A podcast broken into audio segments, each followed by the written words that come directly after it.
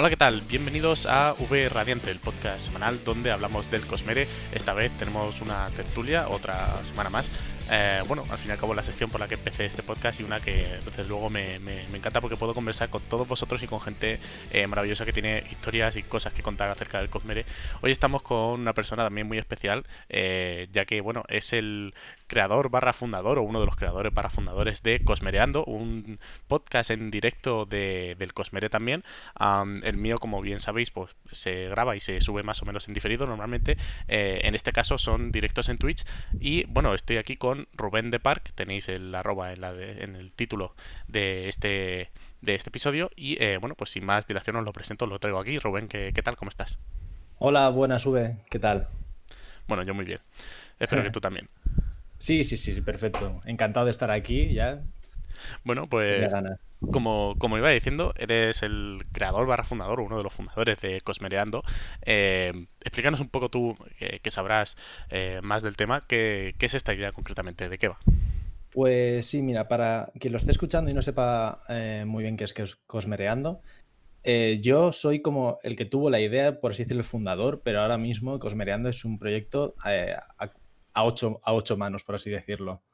Entonces, Cosmereando fue una idea de un podcast en directo semanal que tuve hace ya mucho tiempo, porque a mí siempre me ha gustado los podcasts, es lo que he escuchado siempre, eh, no suelo escuchar música, y dije, hostia, pues sí, hay bastantes cosas de Sanderson y la Coppermine está muy bien, y todo empezó porque empecé a ver Sharkcast. Y dije, ¿y por qué no hago algo del estilo? Digo, porque yo ya había hecho un podcast anteriormente, había hecho otro proyecto de podcast, y al final se quedaron en nada, pero dije, puede estar muy bien hablar de Sanderson porque últimamente lo he cogido con más ganas y ha sido, por así decirlo, fan de eso desde hace unos dos años que empecé, pero no hasta entonces. Y dije, ¿por qué no tanta gente que hay en Twitter, que es una comunidad, la verdad, la mar de sana, que eso es otra cosa aparte, pero creo que es la comunidad o el fandom más sano que me he encontrado en mi vida en Internet, de lejos. Sí, sí, bastante dije, de acuerdo. ¿por qué no hacemos un podcast en directo en la que la gente pueda hablar, hablemos de temas como los que se hablan en Sharkas y entonces ya a partir de ahí pues vayamos haciendo actividades con la gente.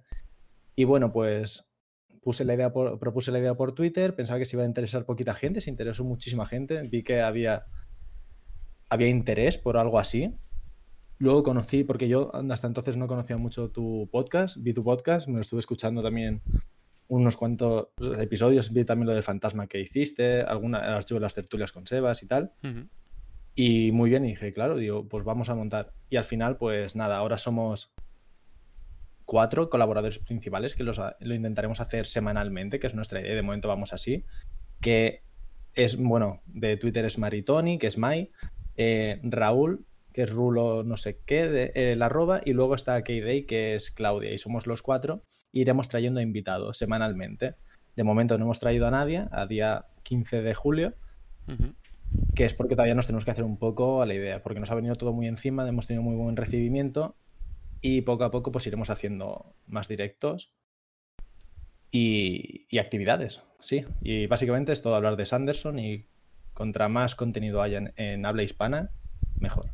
Genial, genial, porque bueno, esto, eh, claro, te iba a preguntar, eh, ¿cómo es que decidiste, o sea, ¿qué te vino a la cabeza cuando me, porque a mí me, escribiste a mí, fue una de las personas que preguntaste, ¿qué, te, ¿qué, te, dio por pensar para, para invitar a una podcast? Porque me dio mucha curiosidad. ¿Para invitarte a ti, dices?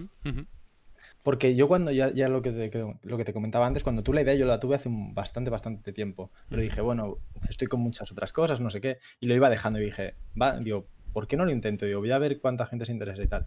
Y mientras estaba eh, mirando cuánta gente y tal, bueno, un poco antes conocí tu, tu perfil de Twitter, porque de verdad que había mucha gente que he conocido gracias a preguntar para el canal.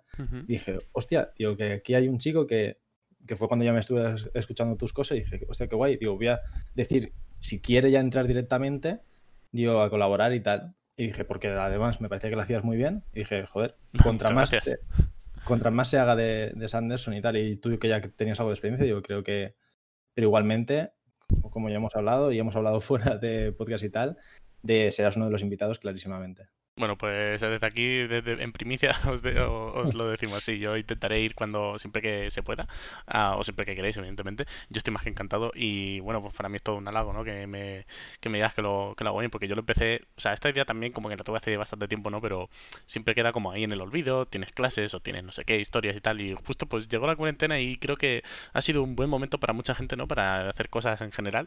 Y lo mío fue pues decir, mira, oye, tengo tiempo ahora, no tengo no tengo excusa, tengo que empezar esto ya que, me apetece hablar con, alguien de, Brandon. Así que pues nada, yo por mí encantado y como tú has dicho, cuanto más haya sobre, cuanto más contenido sobre Brandon haya, mejor para todos. Salimos ganando todos. es que básicamente es, es eso porque eh, a mí me gusta mucho escribir, por ejemplo. Es una de mis pasiones. Y, tengo un blog, no es promoción, no voy a decir ni cuál es ni nada. Sí, sí, no, puedes decirlo, ¿eh? Sin, vamos, abiertamente. Yo no tengo ningún tipo de problema. Bueno, es, bueno, mi página web se llama rubencortes.es porque es como, ya está, mi nombre ya está, no hay más. Y escribo artículos de varias cosas, pero por ejemplo ya he escrito también uno de que de cómo empezar a leer o por qué deberías empezar a leer a Brandon Sanderson, que tuvo también bastante buena acogida porque digo, es que soy muy pesado con la gente. Digo, cada vez que alguien me pregunte, le mandas directamente. le, voy a, pasar el enlace y hay gente que ha empezado gracias a eso. Oye, pues muy bueno.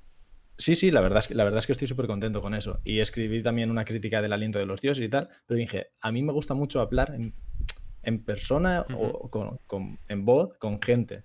Digo, y por eso también fue una de las ideas de, lo del podcast. Claro, y poder debatir, poder tener exactamente, ¿no? Preguntar opiniones y tal.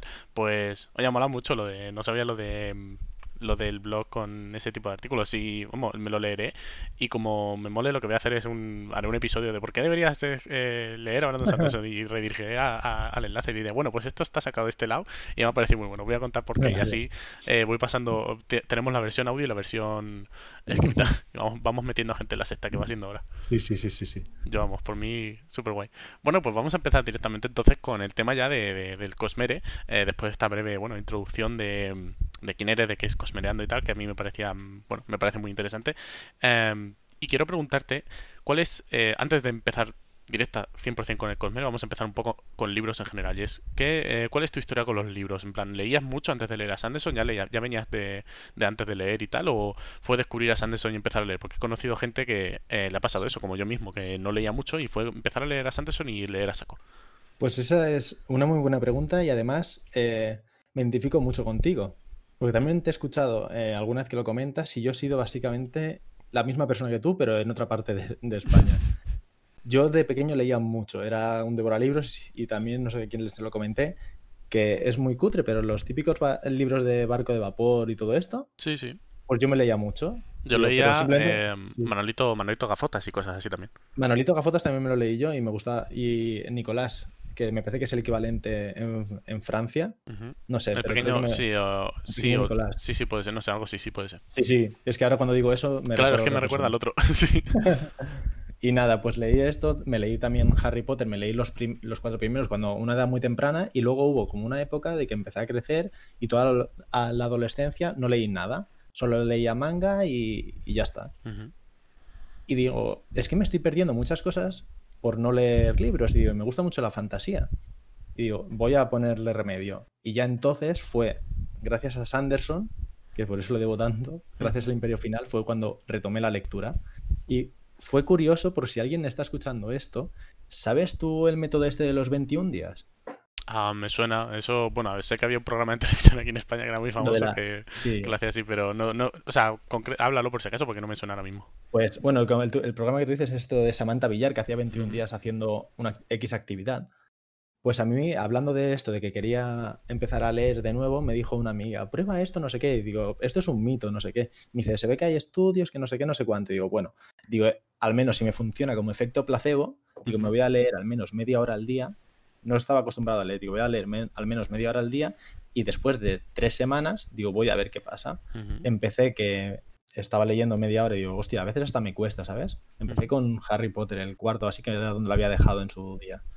Y al final, resumidas cuentas, llegué a la tercera semana y estaba leyendo un montón. Y al final como que cogí un hábito, ¿sabes? Es como que estaba sí, al final la misma cosa, un mes, casi, no llegó al mes y cogí un hábito. Y ya entonces fue, pues, Sí, esto yo también lo, lo, empecé haciendo. De hecho, yo no empecé a leer a, o sea, empecé, me, enganché a la lectura por Sanderson, pero empecé leyendo los libros de Geralt de Rivia y también, bueno, algún que otro libro de no ficción, pero mi método fue parecido. Yo no me puse una meta de días, sino que dije, bueno, tengo que leer eh, cinco páginas al día. Es decir, da igual em, lo rápido o poco que lea o del libro que sea, pero tienen que ser cinco páginas de un libro al día. Claro, ¿qué pasa? Que una vez te ponías, eh, a lo mejor es verdad que había días que estaba cinco minutos leyendo literalmente o diez minutos leyendo literalmente y no leía nada más porque leía esas cinco páginas, pero la gran mayoría de días, cuando llegaba a la quinta página decía, joder, bueno, ya que me he puesto, sigo leyendo, ¿no?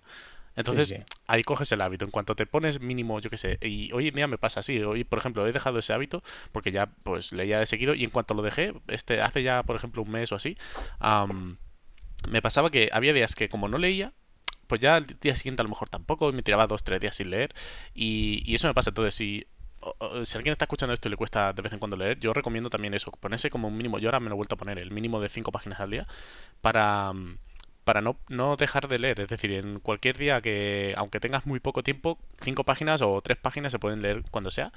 Y eso te ayuda a no perder el hábito, sobre todo, como tú decías, ¿no? De todos los días repitiendo hasta, hasta que lo consigues. Sí, sí, sí, es ponerse un poco, un poco de constancia. Vale, pues eh, sabiendo un poco que, cuál es tu historia con los libros, me gustaría saber cuál es la historia que tienes con el Cosmere, cómo lo conociste. Pues como ya te estaba comentando antes, cuando yo hice como el reto este personal de los 21 días, que empecé con empecé con Harry Potter, pues después me lo acabé y dije, ¿qué me leo ahora? Y era eras iba a ser San Jordi de hace dos años, de 2018.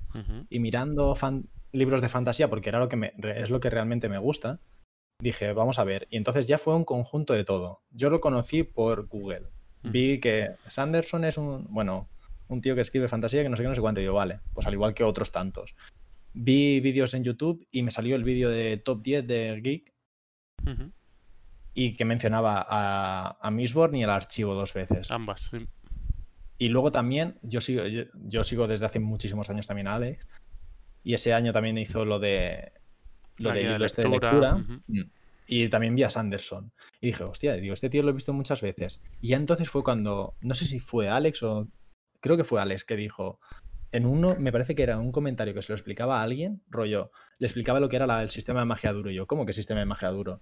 Y entonces me, explicaron lo que era la lomancia brevemente, que era lo de tirar y empujar. A, sí, lo de tirar y empujar eh, metal con el hierro y el acero. Y dije, hostia, qué, interesante, digo, que hay como unas pequeñas reglas y ya fue eso lo que me hizo empezar a leerlo. Y mi pareja me lo regaló para San Jordi, empecé y dije, hostia, pues este tío me gusta.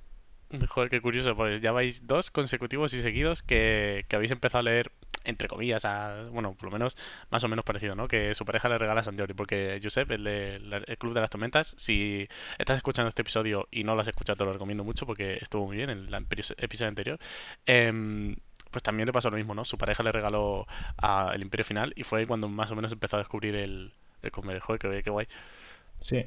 Yo la verdad que, que, que me sorprende, ¿no? Porque al fin y al cabo... Eh, pero claro, al fin y al cabo, si descubres a Sanderson de. Uh, si conocías a Sanderson de antes de 2018 o así, no podía ser por ese capo porque él no casi no hablaba o no había hablado no, de no, él. No, Entonces, claro, es como muy curioso ver cómo, cómo la gente pues ha ido descubriendo a, Sanderson. A mí me parece por lo menos bastante curioso. Y más en España que, al menos antes de Alex el Capo, la comunidad, o bueno, la gente que leía eh, Brandon quizás sería bastante menor que, ahora, porque él ha metido a un montón de gente, yo incluido, en, en esta sí, comunidad. Sí, sí, sí.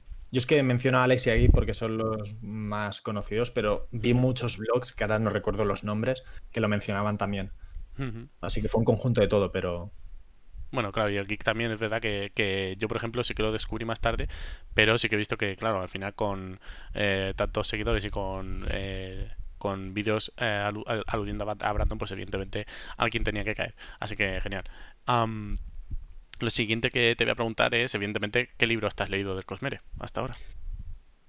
Mm, vale, del Cosmere y de Sanderson, porque son dos cosas distintas. Yo en el Cosmere no me he empezado a adentrar, adentrar hasta hará un año. Porque ya que, como, como, te comenté, que empecé a leer en 2018, me gustó mucho Sanderson, pero quería leer otras cosas para ver si descubría otras historias y tal. Del Cosmere me falta. Me falta eh, el Antris, y me falta Brazales de Duelo y ¿dónde Sombras de Identidad me lo estoy acabando ahora. Y luego ya pues tengo, me leí el primer tomo de Arena Blanca y me falta el segundo y el tercero que lo tengo aquí en casa. Me los tuve que comprar en inglés porque en castellano parece que no... no sí, yo he visto por ahí, no, no hay. Y bueno, y luego historia, la gran mayoría de historias de, del Arcanum. Es decir, me falta también bastante, pero porque ya hasta que no he visto toda la comunidad de Twitter y tal, y decir, me ha, entrado más el hype de leer de dentro del propio Cosmere, no, no he empezado. Y fuera, me leí la trilogía de Reconners y Escuadrón. Sí, también te iba a preguntar justo de por fuera del Cosmere. porque yo, por ejemplo, de, fuera del Cosmere sí que sé que Escuadrón tiene buena pinta. Escuadrón es eh, puede ser que es el que están en Marte eh, o en no sé qué planeta, creo que es Marte, ¿no? ¿Puede ser? Pues hace ya como un año así, creo, no creo que sí que era Marte. Está en el, subsuelo. Sí se llama Detritus y tal, pero bueno, es en un planeta. Y están como en el, subsuelo, ¿no? Subterráneo o algo así, puede ser, y salen con las naves y tal. Sí, ese tengo ganas. Ese le tengo ganas de leérmelo y tal. Sobre todo lo veo como muy visual, por así decirlo. Sí, la verdad es que eh, fue una grata sorpresa pasar de fantasía que estaba tan bien escrita y las cosas tan bien hechas a ciencia ficción de pelea de naves que era tan visual. Es lo que tú dices. Me recordó un poco al juego de Ender. Yo he visto solo la primera película y ya está, pero la historia del juego de Ender me recordó un poco a lo que viene a ser Escuadrón. Pues le tengo ganas ya. Al Recones, por ejemplo, eh, sí que me leí el primer libro, que bueno, también por si alguien está leyendo, o sea, está escuchando el episodio y no, no lo conoce, los Recones está, a mí me mola mucho porque la premisa es muy Brandon, ¿no? Es ah, algo muy típico como son gente con superpoderes, pero con reglas. Y en este caso son que todos los superhéroes son eh, malos, son por así decirlo villanos, o no tanto villanos, sino como que tienen malas intenciones. Son gente con poderes con malas intenciones. no se sabe si es que a todo el que tiene poderes es malo de antes o todo el que tiene poderes ah, se vuelve mala persona, no se sabe muy bien, pero tienen poderes y todos y cada uno de estos de estos épicos que se llaman, eh, o superhéroes como lo queráis llamar, tienen una debilidad en concreto y pues en principio no se sabe cuál es, o suelen intentar ocultarla evidentemente porque esa debilidad anula todos los poderes. Entonces tú puedes ser eh, inmortal como Superman, pero a lo mejor tu debilidad es que te pueden matar si te disparan con, yo que sé, quiñándote un ojo. ¿Sabes? Puede ser esa tontería. Puede ser cualquier tontería. Entonces eso me mola mucho la premisa. Y me leí el primero, me leí Steelheart y me gustó bastante. Pero, ¿Te gustó el final? sí, bastante, sobre todo. O sea, bueno, a ver, claro, está hasta el final pendiente de, de, cuál es la debilidad y cosas así. Eh, pero me gusta que sea eh, del estilo Brando, ¿no? Que el final no sea realmente ese final, ¿no? Que el final sea otra cosa. Con otros personajes y con otras cosas. Como que te lleva por otro lado. Y eso me mola. Entonces tengo ganas de seguir con Firefight, pero. Em, pero bueno, lo dejé un poco estancado, que me, apetece muchísimo terminármelo porque según he visto, eh, según ha comentado alguna vez Alex Capo y tal, y he visto por ahí, eh, Calamity se ve que es un librazo y me apetece mucho, pero claro, tengo que, tengo que leérmelo entero antes. Claro, claro, ahí... La verdad, la verdad es que son, es una trilogía que la disfruté muchísimo, se hace súper súper amena y es muy, muy entretenida. Sí. Sí, claro. O sea, el, Steelheart, por ejemplo, me lo leí súper rápido porque además lo tenía en físico, que me lo regaló mi pareja y, y me lo leí súper, súper rápido. No sé, Ahora mismo no, no, me acuerdo de cabeza cuántas páginas tiene, pero me lo leí, recuerdo, en una semana, una semana y pico. O sea, no sé por qué. En físico leo bastante más rápido que en digital, en ebook. Em, y eso es una cosa que me da que me da rabia porque me gusta mucho leer en ebook porque es súper cómodo, pero se ve, no sé por qué, leo bastante mal despacio ahí. Pero en fin, eh, a mí por lo menos me gustó mucho y lo leí bastante rápido, así que muy recomendado. Em, vale, y de todos estos libros, ¿cuál ha sido tu favorito? Dentro del Cosmere, por lo menos. Dentro del Cosmere. ah, sentimentalmente el Imperio Final, por lo que supuso, que creo que seguramente lo diga mucha, mucha gente, pero creo que a día de hoy el que más me ha gustado ha sido Palabras Radiantes. Mucha gente se queda con palabras. En, lo del archivo, de verdad, hay una, una disonancia. En plan, hay muchísima gente que habla que es juramentada, otras muchas personas dicen que no, que el camino, otras muchas personas dicen palabras. Los top, o sea, en fin, cómo la gente ordena estos libros, es de verdad. Es que. Una cosa es que tienes toda la razón en esto, porque Ahora te digo palabras radiantes y me acabé juramentada y justo me acabé juramentada, que es maravilloso el final y todo, y todo juramentada. Y dije, bueno, me sigo quedando con palabras radiantes porque es una locura.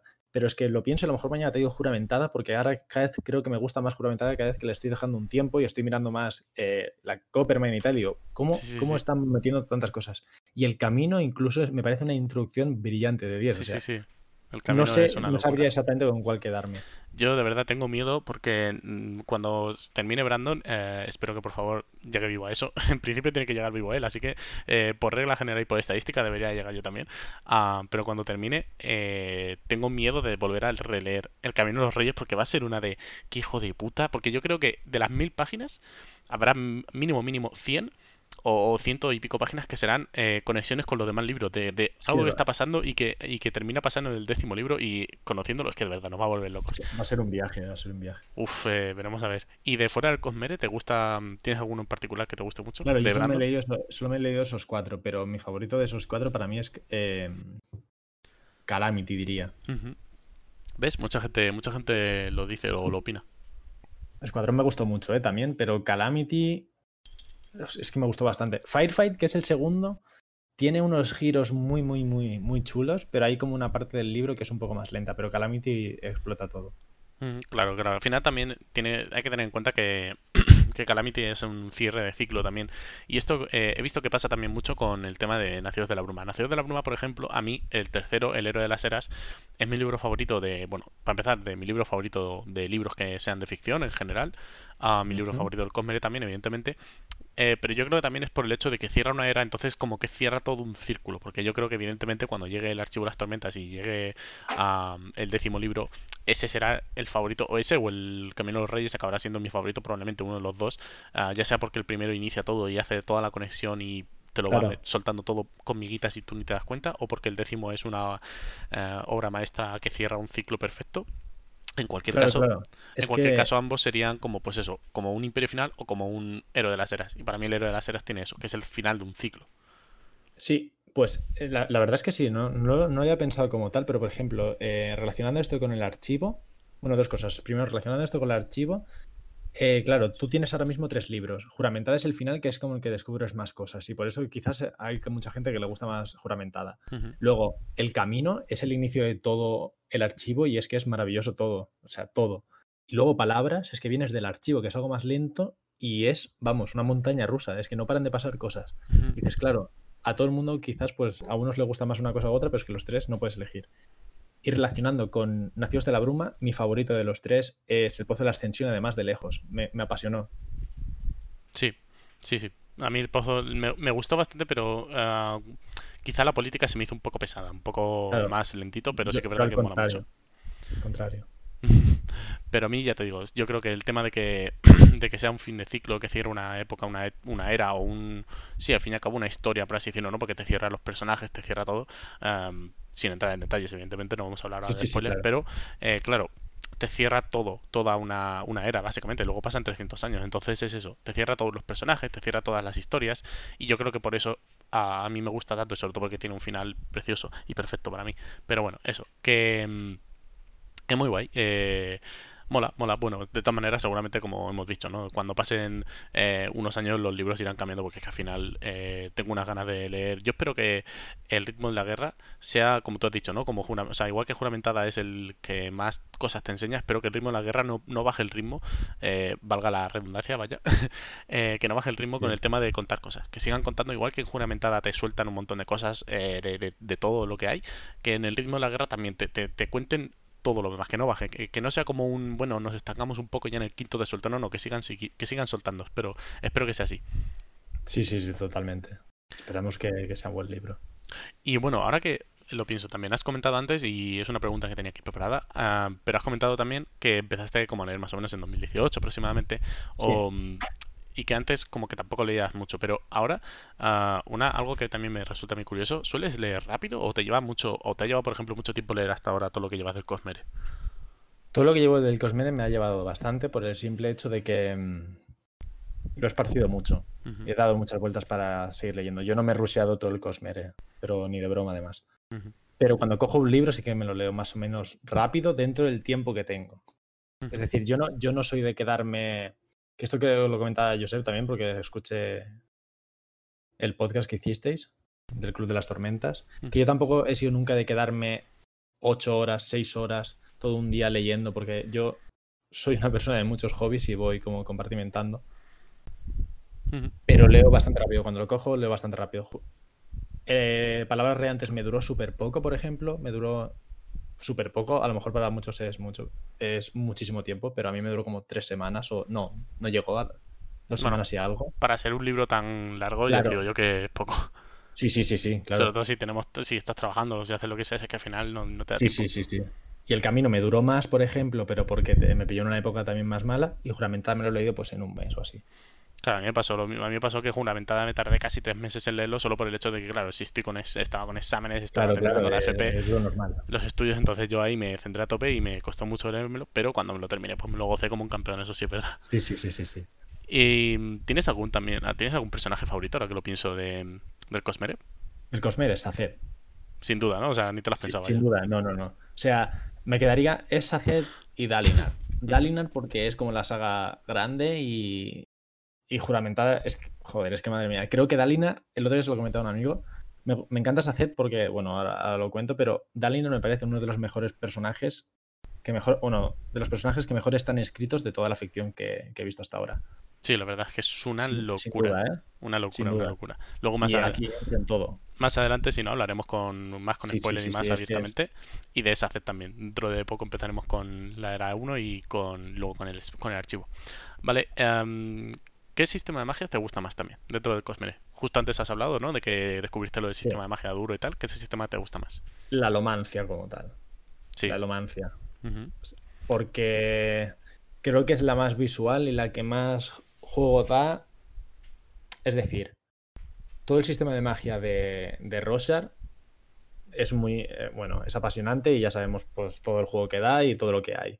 Luego está también la ferroquimia, el aliento, eh, el aliento biocromático, todo esto. Pero la alomancia creo que es lo que más visual, lo que más puede entrar a la gente que no lea fantasía, que me parece eso una, un apartado muy bueno. Y a mí me gusta mucho porque es como todo una dualidad. Está un metal, tienes la aleación. Está otro metal, tienes la otra aleación. Uno empuja, otro tira, sí. Sí, y tienes como todo un contraposiciones de metales que se relacionan entre ellos, pero es que además tienes otros metales que se relacionan con cualquiera de esos dos metales que, hemos mencionado anteriormente. Y es como una cosa que parece en un principio simple porque dices, pues hay X metales y cada uno hace una cosa. Pues sirven muy bien como herramientas dentro de la propia historia y creo que es lo que más me gusta. Sí, la verdad es que la alomancia suele ser el ganador por, por antonomasia porque al final eh, es lo que dicen, ¿no? Yo también, cada vez que intento explicar lo de los sistemas de magia duros, pongo como ejemplo la alomancia porque es como muy visual, como muy fácil de, de, imaginártelo exactamente. Sí, sí, exacto. vale, y una pregunta que me gustaría también hacerte, y eh, no la he hecho hasta ahora, pero me parece curioso. ¿cómo, ¿Cómo definirías el Cosmer en una palabra y por qué elegirías esa palabra? Uh, a ver. Em, diría que viaje o crecimiento. Y me explico. Viaje no, ya, ya no por los ideales de, del viaje destino, sí. Pero no, o, viaje o crecimiento. En todo caso, crecimiento, porque el Cosmere, como ya sabemos, es un universo que está todo interrelacionado y estás viendo muy poquito. De momento estamos viendo como nada, una mínima parte. Y creo que es un, creo, creo que la palabra lo define bastante porque estamos viendo como los primeros pasos, porque yo ahora me acuerdo cuando leí el primero de El Camino de los Reyes, que pobre de mí lo que se veía yo en las mil primeras páginas. Después de ahora, después de haber leído Juramentada, dices, hostias. Pues claro, y creo que es un crecimiento porque cuando lleguemos al final de todo, ¿qué será? ¿Sabes? ¿Qué habremos aprendido? ¿Cuánto habremos conocido del universo? Y será una locura. Sí, yo creo que aquí eh, la clave está en eso, ¿no? En que tenemos historias muy buenas ahí fuera, ¿no? Como El Señor de los Anillos o yo qué sé, si te gusta la ciencia ficción, pues Star Wars. y mm, me parece que podrían llegar a ser equiparables, ¿no? O bueno, incluso la saga de Geralt de Rivia, de Rivia podría ser equiparable. sobre todo, por ejemplo, El Señor de los Anillos es lo más, quizá lo más eh, comparable en, muchos sentidos. O Harry Potter también. Pero esos mundos me da la sensación de que se quedan en la superficie, de que se quedan, bueno, en, son una buena historia, una muy buena historia, ah, sobre todo una muy buena historia de eh, unos personajes concretos, quizá, ah, de una época concreta sobre todo. Y lo que me gusta de Brandon es eso, que le mete tanta profundidad, o sea, que tú te puedes leer una historia como la trilogía de Nacidos de la Bruma y ya está, y quedarte ahí, y es como si te hubieses leído o visto las películas del Señor de los Anillos, pero eh, si quieres profundizar más, puedes irte a, pues eso, a leerte la segunda era, a leer Historia Secreta, aprender más del Cosmere y aprendes toda esa profundidad, ¿no? Todo eso, eh, bueno, todo, todo, todo lo que tiene y sobre todo que sean diferentes tiempos y todas esas cosas. me parece que sin duda le da una, pues eso, una profundidad y una esto que, que, no lo tiene ninguna otra saga, por lo menos yo no lo, no lo he visto. Hmm. La verdad, la verdad es que tienes toda la razón. No, no, no hay tanta profundidad en, en nada que yo haya visto hasta ahora. Porque siempre lo comparo con el universo de Marvel, porque es como lo que más conoce la gente cuando le he hablado de Sanderson, que digo, el Cosmere es como el universo de Marvel porque no sé qué, no sé cuánto. Claro. Y, es una cosa que puse también eh, en el artículo que escribí, porque digo, creo que es lo que más le puede sonar a la gente, pero no, no tiene la misma no sé, la, misma interconexión que el Cosmere, porque allí es todo como muy vasto. Es como, este personaje sale en esta película y está bien, yo lo disfruto, pero aquí es como todo más sutil. Sí, exactamente. En el, en el Avengers es evidente, está aquí este personaje, está claro, este es el actor, le dicen su nombre y punto. Y aquí es como, bueno, eh, tiene un nombre diferente o sale de pasada y te lo comenta un poco. Em, sí, a mí por lo menos me gusta más que sea así sutil.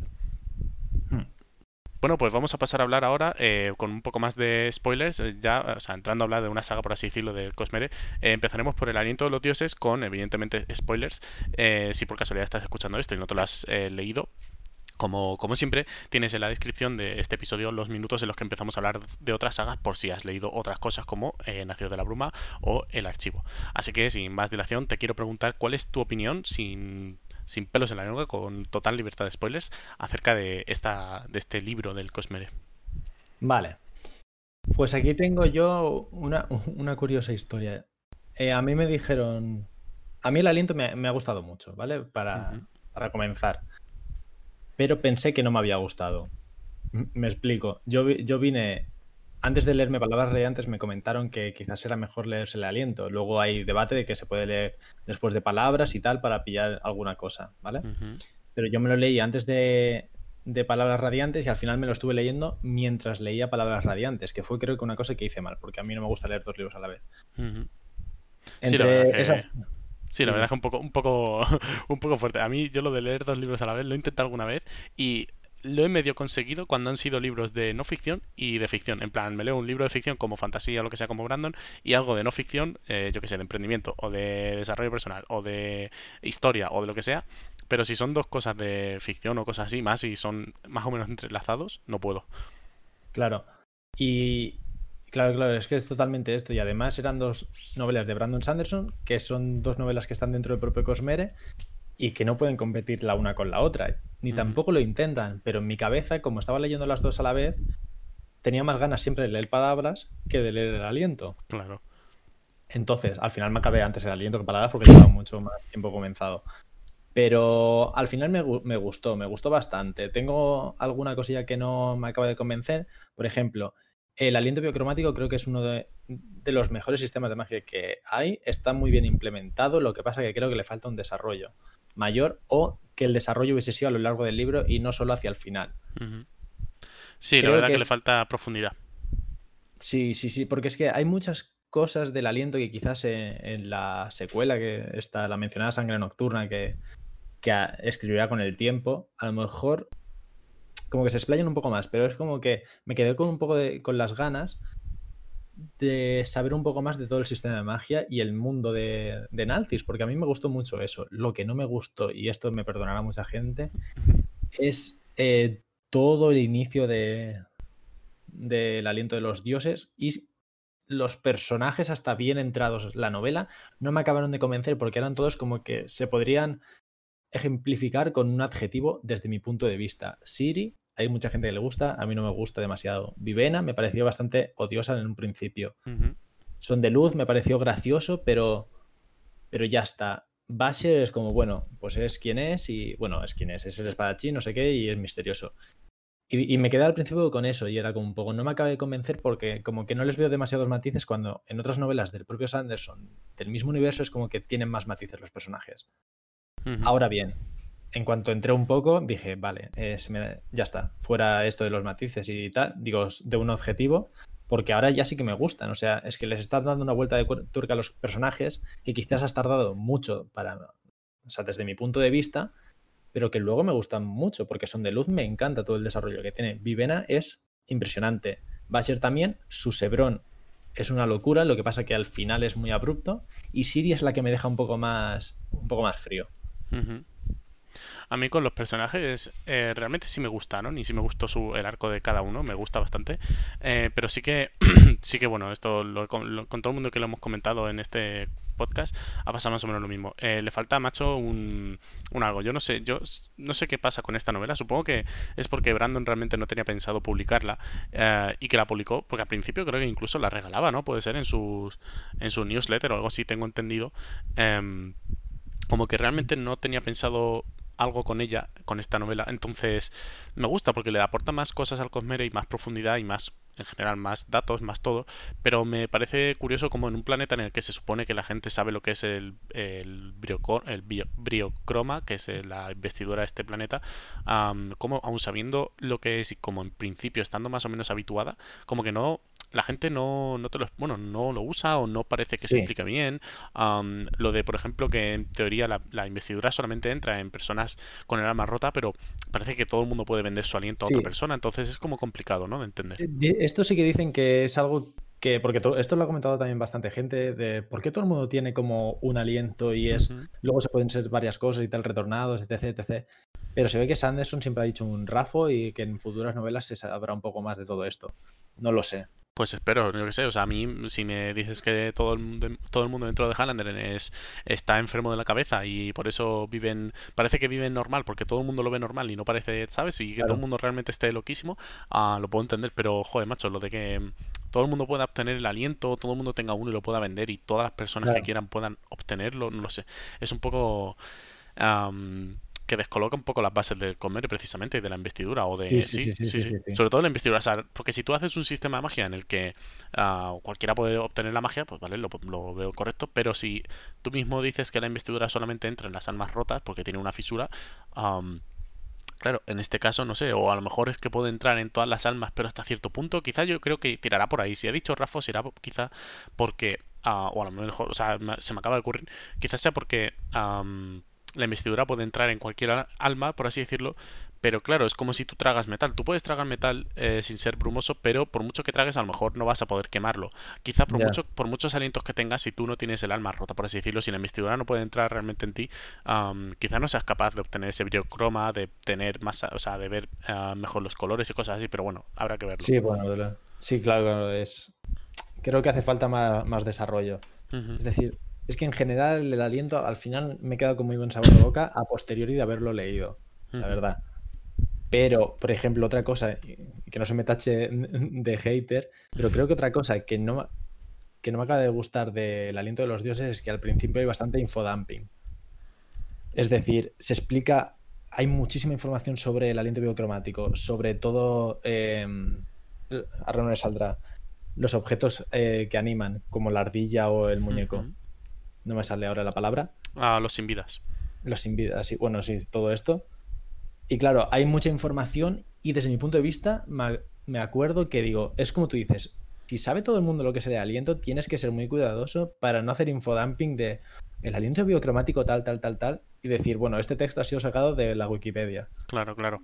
Es que es eso, hay momentos que... En, en, no sé, Nacido de la Bruma quizá por ser una de las primeras obras y tal, no parece tan raro que te lo vayan explicando, o al menos a mí no me parece raro y me, sí que es verdad que después en el segundo y tercer libro, cuando te explica cada vez cómo funcionaba la, la era, muy curioso eso, al principio era, era, Brandon amigo, ya pasa por este videojuego, es como cuando un videojuego, ¿sabes? Eh, siguen con los mismos controles del primero al segundo y me lo explicas otra vez y es como, a ver, eh, bueno, en un videojuego todavía, pero en un libro raro es que alguien empieza a leerse el segundo libro directamente, entonces a mí me pareció curioso, pero, pero sí, no sé, o sea, que no o sea, que digas que todo, o sea, que parezca que todo el mundo esté habituado a la magia y aún así no expliques bien o no termines de explicar eh, cómo funciona me pareció raro. viniendo de, de forma natural. Pero bueno, supongo que conforme pasen los años y saca al final la segunda parte, que tampoco le tiene muchas ganas, eh, me refiero, no, no parece que esté muy empeñado en, escribirla, uh, que a mí me gustaría, porque, joder, solo por el título Sangre Nocturna, pues ojo, eh, porque hay mucho que, hablar ahí con esa espada. Hay, mucho, hay mucho que hablar, por bueno, aparte de otras conexiones, pero hay mucho que hablar porque es que el aliento de los dioses y el mundo dan muchísimo juego y de verdad que me gustó mucho, lo que pasa que creo que está un poco desaprovechado. Y el, y el final, creo que lo mencionaste eh, en el podcast con, con, Raquel, si no recuerdo mal. Sí, lo mencioné alguna vez. Que es demasiado abrupto. Que es como, ocurre todo muy rápido al final. No es una branda avalancha de estas que dices, bueno, te lo va gestionando y es una locura al final, sino como todo muy rápido. Eh, traiciones por aquí, traiciones por allá, que este es bueno que al final resulta que no, y dices, pero ¿por qué todo tan rápido? Sí, sobre todo, y sobre todo yo me esperaba, digo, venga, vale, toda la trama de la traición, ok, lo puedo entender, y venga, vale, esas 50 páginas, vale, pero luego es que son 10 páginas, literalmente, unas 10, ah, 15 páginas para terminar con los sin vida, que es, eh, va a ser diciendo, hola, soy un retornado, te doy mis, eh, a mis monumentos estos que están aquí eh, ocultos, sí, sí, sí. y ya está. Y no siquiera, que yo pienso, vale, o sea, podría ser este el verdadero final de, vale, ahora hay que acabar con los sin vidas o algo así. O que fuesen, yo que sé, pero claro, te lo dice como diciendo, bueno, pues, a ver, también es verdad que sería un poco meh leer 20 o 50 páginas más de simplemente eh, rocas peleando contra cadáveres. Ya, ya, ya. Pero sí que es como un final demasiado boom, del tirón bruto, así, sin más a, saco. Y el final, sobre todo, final, final, me refiero. A cuando llega Basher y dice, eh, así soy yo, se quita la máscara y dice, mira, toma, esto, esto te lo doy porque sí y, haz lo que quieras. Hmm, Entonces, bueno. Es que... Habrá, habrá que ver. Habrá que ver cómo, cómo evoluciona todo eso. Pero en fin. si te parece, eh, a no ser que quieras comentar algo más, eh, pasamos a, a la era 1 de Mistborn. Perfecto. Vale, pues como hasta ahora eh, vamos a empezar a hablar de Nacidos de la Bruma era 1 con spoilers hasta eh, el héroe de las eras sin incluir, eh, esto es importante, sin incluir historia secreta. Es decir, si te has leído la primera era y no te has leído historia secreta, puedes escuchar esto sin problemas, que no habrá spoilers pero de todo lo demás sí, evidentemente. Así que empiezo directamente con una pregunta que ah, parece que se está convirtiendo en habitual y a mí me gusta mucho hacerla. ¿Qué momento te hizo feliz? ¿Qué momento te puso triste? ¿Y cuál te decepcionó en Nacidos de la Bruma? Era uno. Vale. A ver, ya hace un tiempo en que me lo leí y recuerdo quizás lo más, lo más principal, pero por ejemplo, un momento que me hizo feliz fue la ascensión de Saced, porque es como, no sé, personalmente me gustó mucho todo lo que supuso eso. Bueno, más si es tu personaje favorito, claro. Claro, es como feliz de decir, ha pasado cosas malas, pero Saced ha como ha ascendido. Y fue la primera vez que tuve contacto con lo de las esquirlas un poco, más o menos más, porque ya, había, ya se habían mencionado antes a conservación y a ruina todo en la novela, pero igualmente fue como un momento de decir, hostia, qué guay. Por mucho que me gustase más el Pozo de la Ascensión como libro, dije, qué guay Sanderson, porque me acabé la primera trilogía y fue como un momento muy bonito para mí, muy feliz, porque dije, hostias, tío, de aquí no me sacan ya. Luego, momento triste, hay dos. Bueno, dos principales, por así decirlo. Eh, uno sería el final del héroe de las eras, por, por todo lo que ello es. Pero, pero, pese que a mucha gente sea súper triste lo que le pasa a él y nada bien y tal, que estoy con ellos, o sea, estoy en cuerpo y alma con ellos, para mí fue peor eh, la muerte de Kelsier. En el primero. En el primero, sí. Porque yo no, no me esperaba, no, no, me había comido ningún spoiler y no me esperaba que para mí el protagonista, que era para mí el protagonista, era mi personaje favorito, en ese entonces muriese allí. Es como, no, no, es mentira, ¿no? Y simplemente como que está muy bien la pelea, pero que acaba bastante rápido y con una lanza clavada dices, no puede ser verdad. Y me partió el alma. Dije, ¿y ahora qué? Va a ser bien, pero no va a llegar nunca al nivel de Kelsier. O sea, es imposible. Eh, spoiler, fue mentira, sí que llegó a nivel de Kelsier y es maravillosa. Pero fue un momento bastante triste. Sí, a mí me, sorprendió mucho también. O sea, también me sorprendió y sobre todo me sorprendió la valentía, ¿no? De poder uh, de matar, literalmente, de eliminar al protagonista en teoría de la historia o coprotagonista. Eh, sí, a mí me parece muy valiente por parte de Brandon Poder y me gustó muchísimo por eso, porque es como, joder, gracias, o sea, me estoy, me, me siento, eh, me hace sentir cosas, ¿no? Me hace sentir tristeza o rabia o lo que sea o, tal, pero, pero exactamente, poder ver que un personaje tan querido eh, te lo quitan así de sopetón y yo también que no me comí ningún spoiler por suerte, porque bueno, empecé a leerlo cuando no tanta, bueno, no tanta gente, sí, cuando como yo en Twitter no seguía gente que leyese Brandon y en mi círculo no había nadie, pues nunca, nunca supe nada y me, hizo mucha, mucha ilusión eso. Entonces, no sé, es un momentazo, la verdad, que, que queda, queda grabado, ¿no? Entonces, sí. ¿Y un momento que te decepcionó? Eh, decepcionar como tal de, de toda la primera era, no hay un momento en específico. Pero sí que es verdad que eh, Zane, Zane, yo, le llamo, yo siempre lo llamaba Zane. Sé que está mal escrito y es. Bueno, es que claro, como depende, porque es que si nos ponemos a. Si pronuncio Zane uh, y me pongo a pronunciar de forma anglosajona, debería pronunciar Seith, el sí. Sacet, ¿sabes? Entonces esto va a gusto, a gusto de cada uno, para gusto de colores. Sí, sí. Bueno, pues. Eh, Zane, os que ahora que lo pronuncio, bueno, Zane. Bueno, como eh, tú quieras, Zane. Sí, sí, pero es que ahora que lo digo en alto es como. No me acaba de cuadrar. Cuando lo leo, yo lo leo de una manera Sí, eso me pasa lo mismo. Cuando leo, eh, a veces pronuncio de una manera y luego cuando lo digo en voz alta digo, joder, porque lo estoy pronunciando al revés. Sí, sí, sí, sí, sí. sí.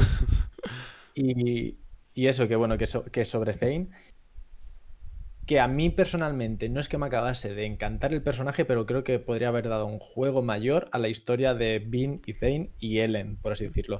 Los triángulos amorosos no soy muy partidario de ellos. No, yo tampoco no era un triángulo amoroso como tal. Los odio porque es que... Bueno, cuenta, cuenta. Bueno, que que no, no era un triángulo amoroso como tal, pero sí que daba bastante juego, pero creo que se desaprovechó un poquito en el personaje de Zane. Es decir, pasó de ser una cosa que era como un bastardo que estaba bastante bien, que lo conoce bien ahí como que era el, que le estaba vigilando y tal, al final a ser como un edgy boy. y es como, no, tío, o sea, curarlo un poco más. Me, me, gusta el personaje porque no le tengo odio, no. O sea, no, no soy un Zane de estos en, Twitter, por ejemplo que entiendo el porqué, pero al final como que lo vi desaprovechado y fue como, bueno, pues hasta aquí. Justo, justo iba una pregunta relacionada con esto, así que te la digo ya directamente, que era que qué opinabas de Zane y que si veías justificado el odio hacia, hacia este personaje. Porque precisamente en la comunidad hay un, odio, o al menos un meme, pero suele ser como... Sí, sí, sí, yo. Odio como tal no creo porque, pero, meme así un poco de odio, sí. ¿Qué asquito de personaje? Sí. Creo... Justificado puedo entender el porqué este puedo entender, este odio hacia este personaje, odio entre comillas, puedo entenderlo más que hacia otro personaje, que no lo voy a mencionar ahora por si por spoilers. Si se habla luego del archivo, pues ya hablaremos. Creo que sabes cuál es. Pero Zane lo puedo entender porque es un poco que está desaprovechado en el sentido de que al final acaba siendo un poco niñato. Y es como, tío, eres un nacido de la bruma que eres, si no recuerdo mal, también eras más fuerte de por lo normal, por todo lo de ruina y eso. Claro, porque al tener un metal de ruina, sí. Y al final quedas como un poco en nada, como un niño llorica. Sí. Y me gusta, pero es como me, estoy un poco entre los dos lados. Sí, la verdad es que es como es un personaje bastante poco querido porque es como no me termina de gustar yo cuando aparecía en, eh, Zane era como ay qué cansino eres tío en plan sé entiendo aportas a la trama ok ok pero era muy cansino y luego lo de los triángulos amorosos, como decía antes, es que a mí no me gusta nada, no se me da muchísima pereza eh, todo lo que son triángulos amorosos, porque yo como soy tan básico en ese sentido, de me da mucha pereza ver leer, madre mía, pero ahora se está arañando por una persona, una segunda, tercera persona, si realmente, o por lo menos cuando están bien escritos, vale, pero en este sentido es que era Zane en plan, pero ¿por qué te vas a enamorar de un tío que está jalado en la cabeza? Eh, por el simple hecho de que te dice, ah, mira, yo también soy raro como tú, mira, somos raritos. No, tío, vamos a ver. No sé. Pueden dar mucho juego los triángulos amorosos, pero en este caso es totalmente lo que dices. Claro, a mí no me, no me gustó nada, por lo menos en este caso no me moló eh, cómo lo llevó. Pero bueno, también es una opinión personal. Supongo que habrá gente que le haya gustado, pero en este caso sí que coincido en que Zane quizá um, no haya un odio justificado, o sea, un odio profundo hacia el personaje, pero sí como eh, Chico eres un poco cansino. Una pregunta que no he hecho hasta ahora y me parece curiosa, ahora que lo pienso, es si encuentras algún paralelismo con el archivo de las tormentas dentro de la primera era. Mm. A ver. el, sistema de magia, por, así decirlo, sé que es bastante distinto del uno del otro, pero Sanderson siempre se basa en el mismo patrón. Es decir, siempre, siempre se utiliza el sistema de magia como herramienta que luego ocurre con todo lo de los radiantes y tal, porque lo que te explican los radiantes, lo de las potencias de gravitación, de, bueno, todo lo que, hay allí, ¿vale? Son como una cosa que te dice, tienes este poder, pero luego puedes usar mucho más. Encuentro esa similitud en el sentido de que se basa siempre como en un modelo de, de sistema mágico que luego lo extrapola al otro. Ahora bien, eso me gusta mucho, pero lo que sí que encuentro más paralelismo, era una pregunta que nunca me había parado a pensar ni hacer, Quizás es el viaje del héroe, sí que invierte un poco los tropos Sanderson, pero al final como que los invierte en todas sus historias. Es decir, comienza también Vini y Kaladin los veo bastante parecidos. Sé más o menos dónde van a. hacia dónde van, ¿sabes? Sé el camino que van a tomar. Porque sí que Kaladin es más de Preset Boy que Vin, pero al final van los dos como tienen un mentor. Que en el caso de Vin es Kelsier y luego está la banda como tal, que es la que le ayuda mucho, y Kaladin es el puente. Y es como que los personajes principales se basan todos en la misma estructura, en el mismo arco. No por ello significa que eso esté mal. Simplemente que ahora que lo estaba pensando es como, creo que eh, los personajes hacen eso. También te digo que la fantasía siempre, tiene, siempre ha tenido como una estructura de que banda, cada uno con una función característica, que siempre se han invertido los tropos. Pero cada uno sabe más o menos qué función tiene. Cosa que pasa también en el archivo. Interesante, pues oye, una respuesta muy interesante. Y, y ya que seguimos con paralelismos, ¿encuentras alguno con la Tierra, con nuestro mundo hoy en día? La historia como tal de... Uf. Sí, dentro de la historia. Mm, claro, es que lo que más, lo, el más... El paralelismo más, más heavy que encuentro con la Tierra o con, con la vida real, por así decirlo, son que los personajes se sienten reales en el sentido de que tienen problemas que quizás no se expresan tanto en los libros, que no son problemas directos como has matado a esta persona, ahora estoy triste, sino que hay veces que se contradicen los propios personajes, hay veces que estás contento y hay veces que estás triste. Bien le pasa muchas veces que de repente está cariñosa cuando siempre ha sido muy arisca y es como, me gusta que se sientan unos personajes reales que en la vida real nadie somos totalmente de una manera o de otra. No, no somos eh, pues Rubén, eh, persona alegre, o Rubén, persona. No, no, a lo mejor eres alegre, estás triste y no, sabes decir por qué. Y creo que es una cosa que ejemplifica bien Sanderson cuando escribe sus personajes. Muy guay, muy guay. Yo pensaba que ibas a tirar también más por el tema quizá de religiones o algo así, pero oye, me, me gusta esa respuesta, está bien. Mira, religiones también, pero no había pensado. Yo es que eh, alguna vez lo he comentado, bueno, creo que lo he comentado, tengo algún episodio suelto eh, hablando de todo esto, ah, con el tema de las religiones que me sorprende porque es como muy parecido, ¿no? En plan, se habla de leyendas, o sea, pasan ciertas cosas, ¿no? Pues yo que sé, que sí con las esquilas, que sí con no sé qué, y luego realmente se van hablando de leyendas o pasan como si fuesen leyendas, ¿no? Cosas así, entonces me, sí, sí, sí, me llama mucho la atención porque aquí pasa más o menos lo mismo, ¿no? Pues si una persona que por las aguas o cosas así, cuando a lo mejor eh, realmente no pasa nada de eso. Entonces me, sorprende eso. Es un mito que se va haciendo grande y que al final, pues. Bueno, y para terminar ya con la era 1, ¿qué te hubiera gustado ver eh, más en profundidad? Es decir, algún personaje, alguna trama o algún suceso que te hubiese gustado más que profundizar a Brandon en, ello. Eh, a ver. Claro, eh, personalmente, trama me hubiese gustado más politiqueo en el proceso de la ascensión y mira que hay bastante. O sea, más tejemanejes entre, entre bambalinas, por así decirlo. Entre el Straff, Zed, Ellen, etc. etc. Pero creo que está bastante bien hecho. Luego, un personaje que me hubiese gustado que, se hubiese expandido más, pero lamentablemente se acabó en el proceso de la ascensión, es Que me gustaba muchísimo como personaje. Quizás tengo preferencia para los terrisanos, pero me pareció sí, daba mucho juego. Un, personajazo y al final acabó como acabó y me hubiese gustado un poquito más. Pero claro, si hubiese sido así, quizás Saced no, hubiese, no me hubiese gustado tanto porque evoluciona a partir de la muerte de Tim. Sí, eso es cierto, que a partir de... Es verdad, al final, a causa de bueno, de la muerte de su amada, por así decirlo, es cuando se hace, se vuelve casi también depresivo, ¿no? Como que le pierde el, sentido de la vida y cosas así en las religiones y no entiende por qué debería y eso mola mucho, eso es verdad. Entonces sí es cierto que quizá algo más profundo con este personaje hubiese descartado ese Saced tan bueno que al final le hace ser quien es, le hace ser armonía, le hace ser eh, bueno, extender como Dios. y, y otra cosa que que se me acaba de ocurrir es que no, en, las tres no, en las tres novelas de Era 1 tampoco hemos visto mucho de los Ska em, como a pie del cañón, no, sino en su vida diaria. Sí, siempre vida cotidiana. sí, siempre, hemos visto que han estado la mar de puteados, por ejemplo.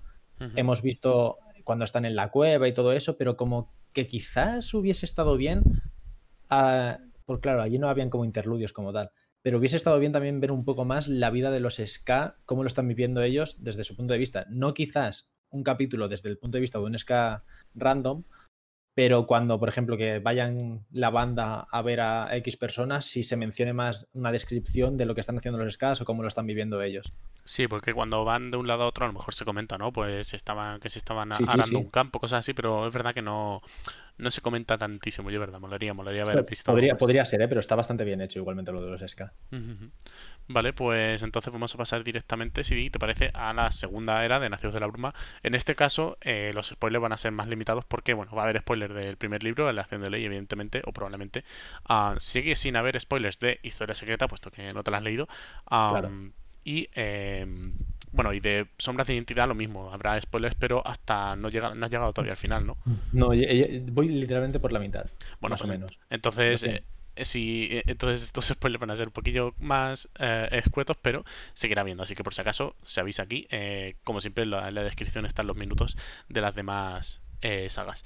Em, vale, pues hasta ahora, ¿qué es lo que más te está gustando de Era 2? Mm, de lejos, eh, los personajes principales. Me parecen literalmente Erados. O sea, no lo mejor de Erados, me parecen lo que define Erados. Wax, Wayne, Esteris también, aunque he visto muy poquito de ella de momento, y Marasi, que son los que más creo que definen a la perfección eh, Erados. Y otra cosa que también, y viene implícito con lo de los personajes, es el humor intrínseco que tienen. Es decir, es una cosa que no he visto en novelas de Sanderson. En fantasía tampoco lo he visto, solo en una novela que me leí de Terry Pratchett, de, que se llama Amor. Y aquí hay veces que Wayne tiene esos puntazos que aligeran un poco la carga de, de la prosa y está bastante bien. Y eso es lo que más me gusta, los personajes. Muy bien, muy guay. que por cierto, si aún no te has terminado, o sea, ¿por qué parte vas de Sombras de, Identidad? Pues mira, ahora mismo lo que, lo que he estado leyendo es, voy por la segunda parte cuando es que justo fue, lo publiqué en Twitter el otro día, pero están, se suben a un coche, eh, Wax y Wayne, y de repente el cochero es Hoyt. Ah, es Hoyt, sí, lo, vi en Twitter, sí. Y, luego aparece también que está hablando con Armonía cuando se pone lo del ah, el pendiente, que ahí es cuando la primera vez que habla con él, ¿no? Claro, sí, y voy pues por allí delante, que ahora, ahora han entrado en un baile que está el, el, el gobernador. Sí, que, Sí, sí, que han matado. O sea, yo por donde voy ahora es que han matado a la supuesta persona que había matado a las cuatro personas, aquella sea el hermano del gobernador. Resulta que se la han encontrado muerta y han dicho que le han clavado un, un clavo de malurgia. Y dicen que ha sido el, el Kandra. Sí. Vale, pues entonces sí, aún te queda un poquillo para el final, vaya. Hmm. Que al final, bueno, ya, lo comentarás por Twitter, ya, ya veremos tu impresión, pero es que también este, este final yo creo que es el mejor de los tres. O ahí, ahí está, ¿eh? A mí me gustó muchísimo. Es que tiene un muy buen final este. Este es lo vas a disfrutar. Y sobre todo, bueno, ahora que estás en lo del baile, uh, fíjate porque creo que hay un momento, o sea, no es spoiler porque lo vas a justo leer ahora. Em, pero hay un personaje que, que tiene una charla con otro personaje y Fíjate, fíjate porque es, es, curioso esa charla. Vale, vale, perfecto. pero sí, muy guay, muy guay. Bueno, pues entonces, uh, bueno, ahora que te he preguntado esto, te pregunto antes qué, lo, que, era lo que más te estaba gustando hasta ahora y qué es lo que menos te está gustando. Porque esta saga es muy diferente también de la primera. Sí, pues lo que menos me está gustando y es una lástima es la historia. Es, una, es una lástima decirlo porque, joder, me, gusta mucho la ambientación, me encanta. O sea, la ambientación está de revolución industrial que no llega tampoco y que se mezcla, ¿sabes? Como si fuese el siglo XVIII, una especie de siglo XVIII. Eh, me encanta, los personajes también, pero la historia es como que no le hace, no le hace ningún favor. Es como que está todo muy vacío. Es decir, como que no me importa demasiado las cosas que ocurren porque está todo. Vale que no tiene la épica de Era uno, y eso te lo mencionan varias veces en, en Aleación de Ley y, sombra, y Sombras de Identidad y tal. Pero aún así es como, bueno, pues Aleación de Ley yo me esperaba que iba a ser un poco más, pero al final es como, vale, la historia es como si fuese un caso que se podría haber mencionado brevemente en cualquiera de, de los libros. Y por lo que estoy leyendo ahora, llevo como 200 páginas y no ha ocurrido tampoco gran cosa. Es, vale, o sea, han asesinado al hermano del gobernador y tal, y ya está. Y el resto es como un poco de relleno, desde mi punto de vista. no, me está, no me está aburriendo, pero es como, mm, no sé. Sí, a mí tampoco me aburría la historia, pero sí que es verdad que le faltaba algo de chicha, ¿no? Y también es verdad que yo creo que aquí pasa, eh, al menos me da la sensación de que Brandon en cuanto se sale de la fantasía clásica, fantasía épica, fantasía medieval, como lo es Nación de la Bruma, eh, más o menos lo es también el, aliento, el Antris y el Camino, o sea, el archivo. Em, se nota que le cuesta más quizá hacer esas historias y yo creo que esta saga, por ejemplo, a ver, evidentemente la saga la tiene que escribir Brandon porque es su, su idea del Cosmere, pero si por casualidad llegasen vivos los personajes al final de la eh, de esta segunda era, si llegasen todos vivos me molaría mucho que cediera, por ejemplo, esto, los derechos a, a un escritor que estuviera especializado, yo que sé, en novela policíaca, ¿vale? Y tuviéramos historias de, de los tres protagonistas en este mundo, con esta magia, pero por un escritor que estuviera especializado en em, misterios y cosas así. Que quizá empezase la, la, sociedad a evolucionar hasta el punto de que la alomancia casi fuese estúpida usarla o inútil usarla en muchos sentidos para que realmente se centrase en, en eso, en en lo que viene a ser eh, las historias de, secretos y de misterios y no sé qué, que la escribiese un autor que estuviera especializado y que Brandon pues le dijera, oye, mira, hay que meter estas cosas porque eh, metemos las pinceladas del Cosmere y así quizá quedaría súper bien, pero bueno, eso ya es una cosa muy loca, vaya. Pues la verdad es que yo creo que, este es el argumento que me faltaba para mencionar a mí, que, me lo has dado tú ahora, porque es que creo que tienes toda la razón del mundo por el simple hecho de que creo que se queda un poco en tierra de nadie, es decir, no se, no se acerca tanto a la fantasía ni se acerca tanto a la novela policía, que creo que eso es lo, lo que le falla. Que como tú bien dices, los personajes, todo, todo lo que para tener, todo lo que necesario para ser una buena novela lo tiene, pero o te centras más en la parte de fantasía o te centras más en lo policíaco, que está bien, pero al final te quedas un poco en tierra de nadie, que no vas ni hacia una parte ni hacia otra y dices, bueno, los casos, la investigación y tal, creo que, se que podría haber sido mejor, que se podría haber resuelto mejor y a lo mejor, imagínate que le, dan los derechos y puede salir de ahí una locura, ¿eh? Claro, claro, o sea, tú imagínate un Sherlock Holmes, pero con poderes alománticos y en el y en el Endel y en, o sea, lo que es este mundo, ¿no? O sea, te puede dar mucho juego. Nueva fantasía desbloqueada. así es, así es, así es. O sea, no sé, a mí por lo menos me, me, encantaría. Eh, porque al final, pues eso, es descubrir la nueva cuenca, eh, yo que sé, que haya eh, diferentes casos y tal. Y, sobre todo lo veo como eso, como algún autor que estuviera especializado en novela policíaca, policíaca a novela, no sé si se dice novela negra o no sé exactamente cuál es. Sí, bueno. Pero vamos, que un especialista en novelas de policías y tal y cual, y de misterios y cosas así, y podría quedar súper guay, ¿no? Porque es eso, al final em, dejar que cada uno se centre en lo suyo, porque luego ves, evidentemente, cómo escribe la fantasía, como Nacido de la Bruma o el, o el archivo, y es una locura, es otro nivel, ¿no? Pero pues mm. lo ves luego escribir, por ejemplo, ciencia ficción, tampoco se le da especialmente increíble a por ejemplo, a mí con, lo, con Steelheart me gustó y me, me, cautivó y tal, pero no termina de ser tampoco una historia de ciencia ficción que haya revolucionado a la gente y que me haya, mm, yo que sé, explotado la cabeza, como ha pasado, mm. yo que sé, con el problema de los tres cuerpos del, del escritor chino, que ahora mismo no recuerdo su nombre. ¿El Fixin, Liu este? Sí, no me acuerdo, es que como, o sea, no, no, no me acuerdo. El del problema de los tres cuerpos. Sí, el problema de los tres cuerpos, el bosque oscuro creo que es el segundo y, el, no sé qué de la muerte, algo más al final. Que los tengo preparados para leérmelos, pero uh, no sé si me los leeré este verano o cuándo, porque es que tengo un jaleo de libros. Quiero terminar ahora, estoy terminando el de la carretera, que me está gustando bastante, y me quiero seguir leyendo después. Eh, bueno, pues quiero leer después el Antris del, del, Cosmere, porque me lo quiero terminar. Quiero terminar, dejar zanjado el Cosmere por lo menos, uh, para además tener un poco así de, de contenido en el podcast. Eh, Vale, pues después de esta charleta con tema de qué te ha gustado más y menos de la era 2, ahora que tú no te la has terminado del todo, ¿tienes alguna teoría em, para este final del libro, por ejemplo? O para. Sí, sobre todo para este, porque el tercero, evidentemente, puede ser cualquier cosa, pero para este, ya que estamos. ya que estás en este punto, eh, ¿tienes alguna teoría o algo así? Y así luego puedes ver si has acertado o no en algunas cosas. Hostia, pues. Eh, no tengo muchas teorías porque como que no ha entrado todavía en materia, como que la trama principal no ha avanzado lo suficiente, porque es como que todavía no se han encontrado ni con el gobernador este siquiera. Pero podría ser que el Kandra este sea...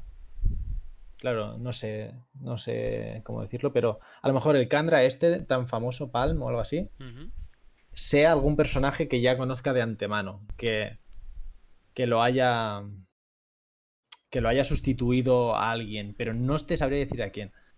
A lo mejor, no sé, es que, es que no sé, la verdad. Imagínate que el Candra ha sustituido yo que es al gobernador o, o a Ranet. De repente Ranet empieza, no sé, no sé. La verdad es que no tengo ninguna para esto. No, no te sabría decir por dónde tirar. Bueno, bueno, pues cuando termines eh, de, de, leer, eh, piensa lo que has dicho a ver si has acertado en algo, si no, porque puede ser guay, o sea, habéis estado guay eso, porque yo por ejemplo cuando leo, voy leyendo, uh, hay algunas cosas que pienso y que luego, evidentemente la gran mayoría no se cumple, pero hay alguna que se cumple y dices tú, joder, ojalá hubiese estado, yo que se lo hubiese dicho en directo, hubiese grabado, porque es que, de hecho, eh, eh, con, con el Club de las Tormentas grabé, bueno, de hecho voy a, voy a decir ya eh, que vamos a hablar con porque ya hemos terminado la parte de, de Nacidos de la Bruma, era 2, y voy a decir ya que vamos a empezar a hablar con spoilers de el archivo de las tormentas, entonces lo mismo, si no te lo has leído, pues uh, de momento el podcast se va a quedar aquí con después del archivo, así que gracias por llegar hasta aquí, pero vamos a hablar con, bueno, con spoilers y sin pelos en la lengua de el archivo de las tormentas, y um, una de las teorías que le conté, bueno, de mis teorías más, la que más yo creo que base, fundamento tiene, se la conté al, al, a Josep del Club de las Tormentas y seguramente lo que haga sea un vídeo hablando solamente de esto porque así lo dejo ya como en un vídeo grabado y cada vez que, quiera mencionarla digo, bueno, id a este vídeo, así no tengo que mencionarla cada tres veces, que supongo, no sé si la has escuchado, pero que es lo de acerca de que el archivo de las tormentas en sí es un libro. Sí que la había escuchado, sí, me, sonaba. Es decir, que probablemente al final de la saga llegue un personaje y coja, eh, al igual que al igual que los libros, em, por así decirlo, eh, cada libro, cada título eh, del libro de la saga es un libro dentro del libro, probablemente lo que es el nombre de la saga sea el nombre de una recopilación de libros, e incluso quizás sean los libros de estos mismos libros, y sea una recopilación de estos libros y se llame la recopilación El Archivo de las Tormentas. Claro, es que además es el, archivo de las tormentas, dices el archivo y dices, mm". Claro, claro, claro. Entonces llega algún personaje como Chris o como Hoyt o algún personaje así que recopile estos, em, estos libros y, em, bueno, y lo llame precisamente así, ¿no? El Archivo de las Tormentas. Pues sí, sí, la verdad es que. Esa es mi teoría más, como más eso. Tengo que estructurarla bien y hacer un vídeo estructurado y de, ¿sabes? Y dejarlo todo bien puesto para el canal, me gustaría. Y así poder, cada vez que la mencione, decir, bueno, pues eh, id aquí este vídeo y la, y la bien. vale, eh, pues como he dicho, ya vamos a poder hablar del archivo de las tormentas con total transparencia. Eh, al igual que antes, ¿qué momento te hizo feliz? ¿Qué momento te puso triste? ¿Y qué momento te decepcionó dentro del el archivo? Aquí como lo tengo un poco más reciente, quizás no voy a... Feliz y, y, saltar de la cama y gritar, como que vienen más o menos de la mano. Porque, por ejemplo, cada uno de los finales, por así decirlo, me hicieron muy feliz, de los tres. Claro. Pero aún así, quiero comentar, por ejemplo, un momento momentos más pequeños que me hicieron bastante feliz.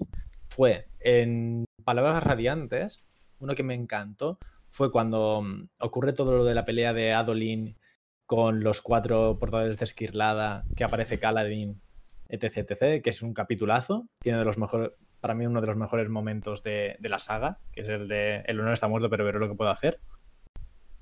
Pues después de eso, un momento que me hizo muy feliz es cuando encierran a Kaladin y después de que salga, le dice a Adolin, ¿pero qué haces aquí?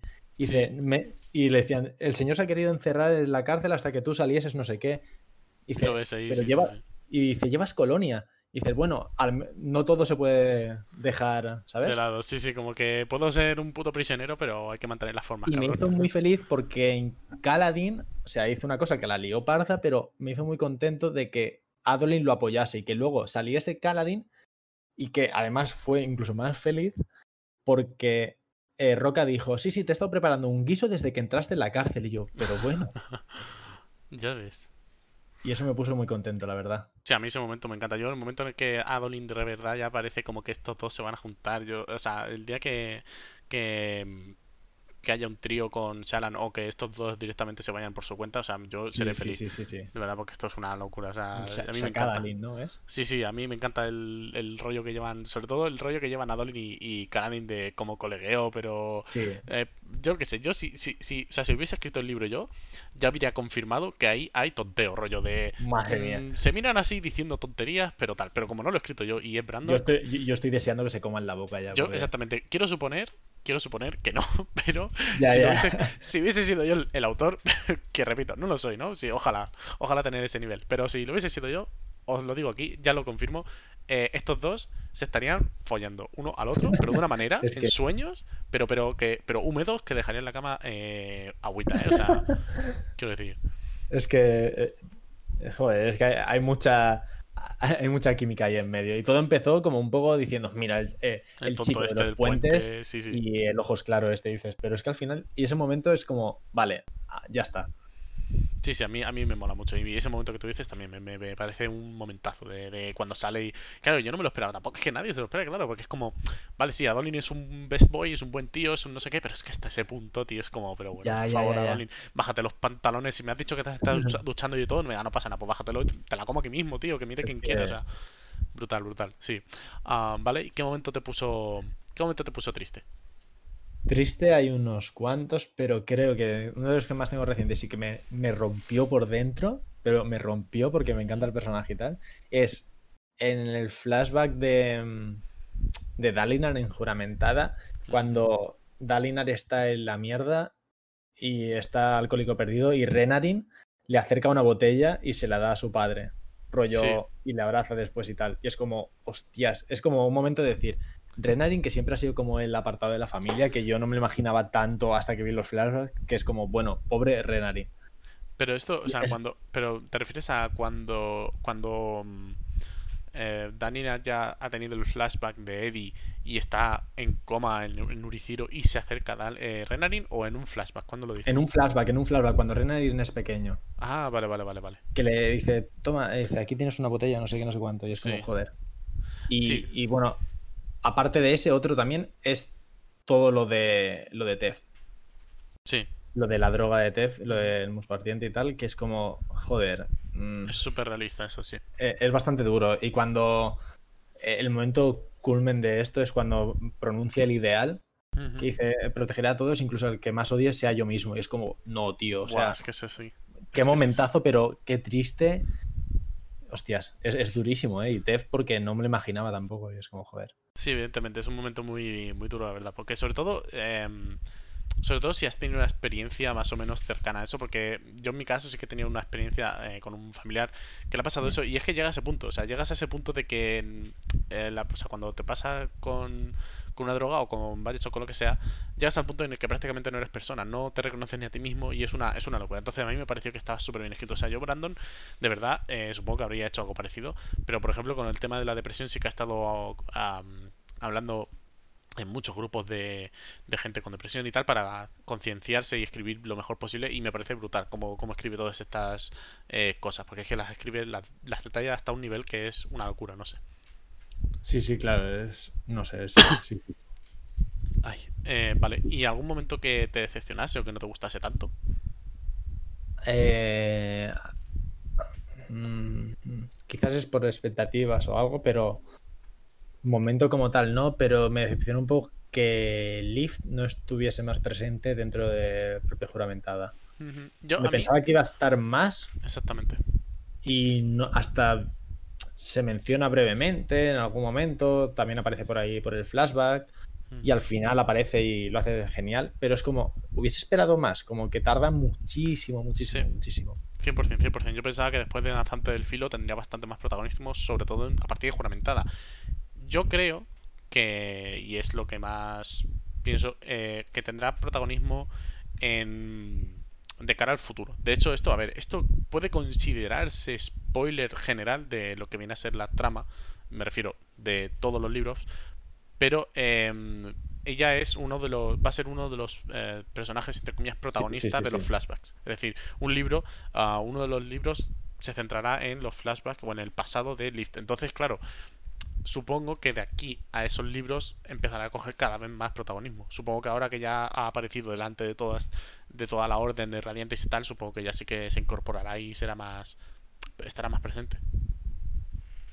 Pero es bueno. que Mm. hay teorías que dicen que Liv será la protagonista de, de la segunda, Yo, claro, la la, segunda parte. la teoría que tengo es eso, es que tanto Lift como el hijo de Elocar, como el posible hijo o hijos que tengan Shalan con Adolin o incluso con Kaladin, quién sabe, eh, es decir, sí. toda esta nueva generación de niños y de personas más jóvenes ah, y, y es- y Saced, Sted, también. Eh, supongo que también tendrá más o menos protagonismo porque en principio creo que también es...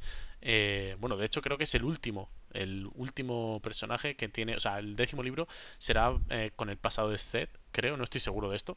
Eh, sí, hay, un pasado que es de, pero no sé cuál ahora. Creo que es el último, el décimo. Entonces, claro, tiene sentido porque es como se cierra el ciclo, es el primero, ese, yo, tiene mucho sentido porque probablemente sea el primer capítulo del libro, el es bueno, el primer capítulo oficial porque está el primero el epílogo, ¿no? Sí, sí. O sea, el prólogo, perdón, que es el, eh, lo de los días radiantes y luego el, primer capítulo que es Seth, eh, hijo hijo vallano de Sinovar, ¿no? Es, es, sí, sí, sí, hijo hijo vallano de Sinovar, de blanco. vestido de blanco el día que fue a matar al rey. Eh, pues supongo que el último capítulo del décimo libro será algo parecido, con... Eh, Va a estar genial. Claro, contando todo el pasado hasta el momento en el que va a matar a, a Gamilara, cómo se prepara para matar a, a, sí, al hermano de Daniel Arvaya. O sea, como, eso. y que el última, la última palabra sea. Eh, bueno, y el último párrafo o lo que sea sea. Eh, fue entonces cuando Seth, hijo, hijo vallano, sin verdad, de Sinovar, se vistió de blanco para ir a matar a un rey o algo así. Sea hmm. apoteósico y lloraremos todos y estaremos ahí tumbados en el suelo, muertos de asco. Sí, sí. Ay, Dios, porque encima mm, se ligará todo. Mira, yo es que ya veremos a ver. Yo no, no, no puedo ni pensarlo. Eh, vale, eh, bueno, pues ya hemos hablado de esta pregunta mítica ya del podcast. Y eh, quiero preguntarte ahora, ¿qué plot twist ah, te ha dejado más loco? Porque hay varios, evidentemente, y los más claros son con el tema de los oyentes y eso. Pero ¿cuál es el que más te ha dejado loco? El que más recuerdas a lo mismo que dices tú. Es que me acuerdo siempre de este. Claro, es que yo el que más me acuerdo, el que más me ha dejado más loco es el final de juramentada, eh, cuando los radiantes, ¿por qué los radiantes dejaron, sí, dejaron sus espadas? Es como, pero, pero bueno, como que, que, sois vosotros los cabrones, los humanos, ¿sabes? Claro, al final somos nosotros mismos, sí. Claro, para mí eso es el que más porque es como, ¿what? ¿Qué dices? A mí me parece un paralelismo flipante con, la Tierra. En plan, nosotros somos al fin y al cabo los que estamos destrozando el mundo con, el tema del calentamiento global y todo el jaleo. Y, y, luego dentro de miles de años quizás sea, sea así, ¿no? Como que la gente diga, guau, pero ¿por qué la gente abandonó, ¿sabes? ¿Por qué los políticos abandonaron al pueblo? Pues por algo sería. Pero sí, la verdad es que es, es, uno, es un momentazo. O sea, ese, ese para mí es yo que sé, como algo que ya no sé qué esperar. Y estamos solo en el tercer libro, tío. Yo, ¿qué quieres que diga? Eh, quiero suponer que no será el único plot twist en ese sentido que veremos. Supongo que todavía queda más por ver con el tema de. Con el tema de. De por qué abandonaron los radiantes y de si realmente fue ese el motivo o si fue ese el motivo, si realmente el motivo, o sea, si realmente los humanos eh, quisieron echar a los Parsendi o bueno, los oyentes de forma porque simplemente somos humanos y somos así, o si estaban controlados por Odium, que yo creo que irá más por ahí. A mí, ya, claro, es que es que sabemos tan poco, y es como dices tú, que es, el tercer libro, y sabemos tan poco de todo esto, que a saber por dónde tiran, a saber por dónde tiran, porque a lo mejor hay libros externos al archivo que hablan o te mencionan partes de la historia sobre todo esto de por qué dejar los radiantes. No directamente, pero rollo los humanos cuando, no sé, cuando estaban en otro, bueno, en otro mundo, lo que sea, cuando, lo que sea, es como, joder, eh, se sabe tan poco que no sabría determinar hacia dónde va a tirar para este aspecto, porque pueden haber plot twists que son como pequeñas teorías que dices, ay, pues hay este girito, pero es que eso fue un giro que a mí me dio la vuelta a todo, ¿eh? porque yo al menos no me lo esperaba. Es como decir, ah, no, no, que son, que somos nosotros y que estamos invadiendo a, a, los que realmente son de aquí. Y es como, pero, bueno. Y luego, y luego Jasna dice, bueno, pues sí, genocidio es igual. Pero, hostia, pero es, es un momento que dices, bueno, vale, pues a partir de ahora, si ahora me estás comentando esto en el tercer libro, ¿Qué secretos te, espera? O sea, ¿qué, secretos nos esperan para el resto de seis libros que nos quedan, ¿sabes? Es como. Claro, es una, es una locura. Yo, de verdad, eh, habrá, habrá que ver cómo, cómo, cómo, sigue, cómo sigue la trama y todo eso, pero es que yo qué sé. Madre mía, pensar, solo de pensar eso, en, que en el tercer libro ya nos ha dado tres veces la vuelta, bueno, dos veces, ¿no? En la primera con em, los portadores del vacío, son los Parsendi, los Parmenios, y luego una segunda vuelta con eh, los portadores del vacío, realmente somos nosotros. Yo me da a mí que va a haber una tercera o cuarta vuelta, por lo menos una más de, vale, éramos nosotros, pero por esto o algo así. Podría ser, podría ser, podría ser, ¿eh? Yo lo veo bastante más probable. Es que claro, ¿tú hacia dónde crees que va a tirar? Esto ya no es un poco relacionado con esto, pero ¿hacia dónde crees que va a tirar la segunda parte del archivo? Porque... Claro, es eso, porque esta, esta primera parte parece como muy centrada en Odium y como que está ya presente y tal, entonces no sé si yo cómo va a estar 20 años Odium. O sea, algo tiene que pasar por ahí para que Odium esté 20 o 15 años sin darle por culo, ¿no? Claro, es que el cuarto libro, bueno, pues eh, se pueden hacer muchas predicciones y tal, pero yo creo que en el quinto ya será como lo más heavy, que será con Odium, que se irá la, se verá más Sinovar y todo esto. Sí, yo mm, quizá ah, quizá tiren por, por, el hecho de que, bueno, ah, con el tema de, de Odium, pues ya ha salido, ya sabemos quién es, está eh, claramente la gente, o por lo menos la orden de Radiantes saben contra más o menos qué se están enfrentando. Eh, supongo que irá eh, en el sentido de, mira, hay que parar este como sea, o, mi idea es ah, que harán algo del estilo, vale, hay que derrotar a Odium, y de hecho se dice, ¿no? Que hay una forma de em, retarle, pero ah, hay que hacerlo como muy bien, ¿no? Y tener bien pensadas las palabras, porque evidentemente es una esquila, llevan miles de años planeando todo esto. Entonces, quiero suponer que irá por ahí, como que conseguirán la forma en el quinto libro de hacerle parar, de decir, oye, te retamos a un duelo entre campeones, con estas condiciones. Y una de ellas son, nos tienes que dejar X años tranquilos o yo qué sé. O sea, pues podría ser, ¿eh? Pero, es que claro, es que... ¿Y si, y, si a Sanderson se le va la, la, cabeza y dice, pues en el quinto libro será la pelea y va a acabar mal? Rollo, va a ganar Odium y a partir de, del sexto va a ser todo como que comience en un mundo ya... Puede ser al revés. Una especie posapocalíptico, mm. ¿sabes? Sí, no sí de este estilo, pero... O que sea al revés, que sean los parsen, bueno, los oyentes los que estén dominando el mundo y los humanos se tengan que o esconder o sean esclavizados. Eso, eso, ¿sabes? En el sentido de decir, hostias, pues ahora, qué hacemos, ahora realmente hemos perdido. Claro. ¿Sabes? Como si, como si fuese... No sé, como toda la, era de, de en los legisladores en Imperio Final, que los... Pues lo mismo con los radiantes y tal, como que han vuelto a perder. Puede ser, puede ser. Sí, es bastante plausible, la verdad. Habrá que ver. Yo tengo unas ganas. Bueno, es que cuando me pongo a hablar de todas estas cosas, tengo unas ganas de leerme El ritmo de la guerra, que son loquísimas desde aquí. Si Nova me está escuchando, por favor, si me podéis mandar el libro antes, yo, desde luego, o sea, os lo agradecería. De hecho, me comprometo a sortearlo luego entre, entre mis seguidores, si, si llegase a pasar. Lo tengo clarísimo, vamos. Sería una locura. um, sería una locura. No creo que pase, vamos. Eh, ha, sido, ha, sido broma. Ha sido un. Eh, una jocosidad. hablando un poco también de todo este tema de teorías y tal, que, son las preguntas también que quedan, porque al final lo que más mola hablar de todo esto, ¿no? Un poco así de teorías, de qué pensamos. te has leído. bueno, ha salido ahora eh, el título, o sea, reveló el título de la novela corta que conectará el tercer libro, el de Juramentada, con El ritmo de la guerra, el cuarto, que se va a llamar Downshard o Downshards, no sé si es en plural o en singular, no estoy seguro, que básicamente son esquirla o esquirlas del amanecer. Em, no sé si sabes lo que son, más o menos. Pues mira, sé lo que son, pero me acabé juramentada y cuando se mencionan por ahí alguna vez, pues como que lo pasé un poco de, pasada. Digo, bueno, esto es importante, pero ya está, ¿sabes?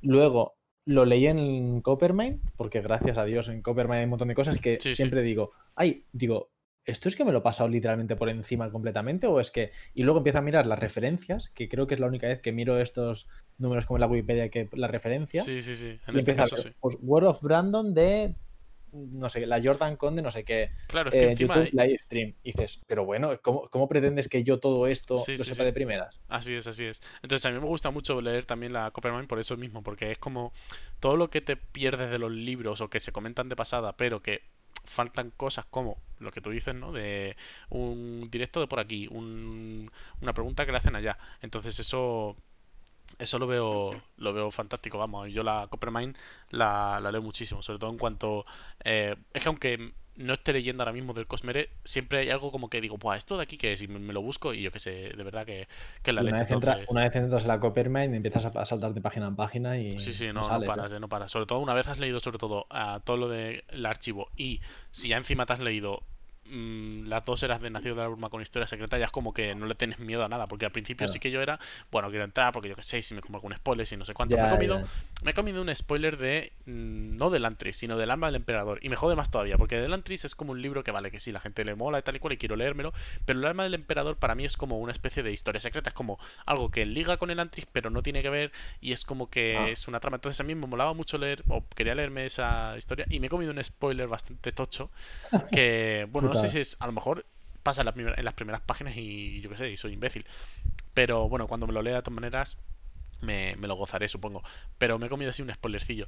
Uh, pero bueno, al, ser el Antris una saga que, entre comillas, menor, o al menos de momento parece menor que a las otras, entonces tampoco le tenía tanta estima, aunque bueno, siempre, nunca, nunca, nunca está bien, nunca mola comerse algún spoilercillo como ese. No, pero no, no, era lo mismo con el archivo. Yo, yo entraba alguna vez de Coppermine literalmente solo a mirar cosas, por ejemplo, a lo mejor de Nacidos de la Bruma de primera era, y quería leer cosas sobre, sobre el archivo, pero es que digo, es que a lo mejor me he leído eh, camino y palabras, pero es que me voy a encontrar con cosas de juramentada y me voy a cagar en, todo. y eso es que no quería comerme spoilers. Y por suerte hay muchos spoilers y lo del final de juramentada que no me lo comí, porque menos mal, ¿sabes? Sí, sí, sí. Yo ahora voy con pies de plomo porque, bueno, a ver, mm, ahora con menos, antes sí, pero ahora con muchísimo menos.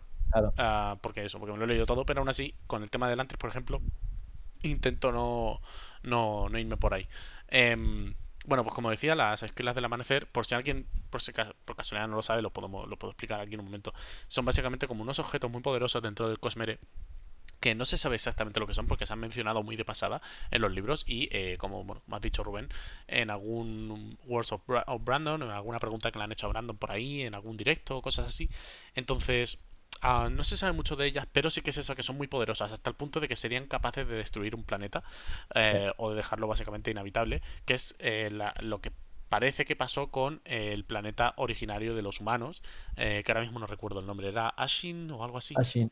Ashin, pues ese planeta que es de donde venían los humanos, al parecer pasó algo con estas esquilas del amanecer. Y en teoría una de ellas eh, estaba escondida en Aimia. Por eso la isla está también protegida y por eso la moldeadora de almas eh, bueno, es asesinada y eh, destruye la isla en el último, en el último, ¿no? Em, hmm. Sí, en un último aliento de, de tal, dice, pues sabes que a tomar por culo, que pa' chula tú, chula yo. Em, Entonces se, manda la mierda a la isla y eh, parece ser que habrá quedado más o menos al descubierto. O sea, cosa que. Eh, algo que por, lo menos a mí me da mucho que pensar. De hecho, eh, este, esta historia, llamándose Downshard y viendo, teniendo que ver con Rising, la, la trotamundos esta extraña que es mercader y tal, que está en silla de ruedas. Bueno, es evidente, o yo espero que sea tenga que ver con, con esa isla y que vaya para allá, pero vamos, como una hija de puta. Es que eh, Riz, yo creo. Eh, creo que es de mis personajes secundarios que han salido interludios así favoritos, porque me encanta, o sea, me encanta. Es súper. Me recuerda un poco a Leaf en el sentido de que es así como muy extrovertida, pero no llega a ese punto y a veces también es tímida y tal, pero me gusta bastante. Y con el Larkin que tiene, que se ve que también son de allí, de, procedencia de Aimia estos. Sí. Aimia. Y claro, puede, puede ser.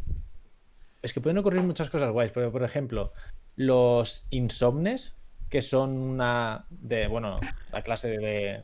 no sé si es un. Porque en teoría, por lo que estuve leyendo, en Aimia están, hay como dos razas. Uno que son los que sería eh, Axis el coleccionista.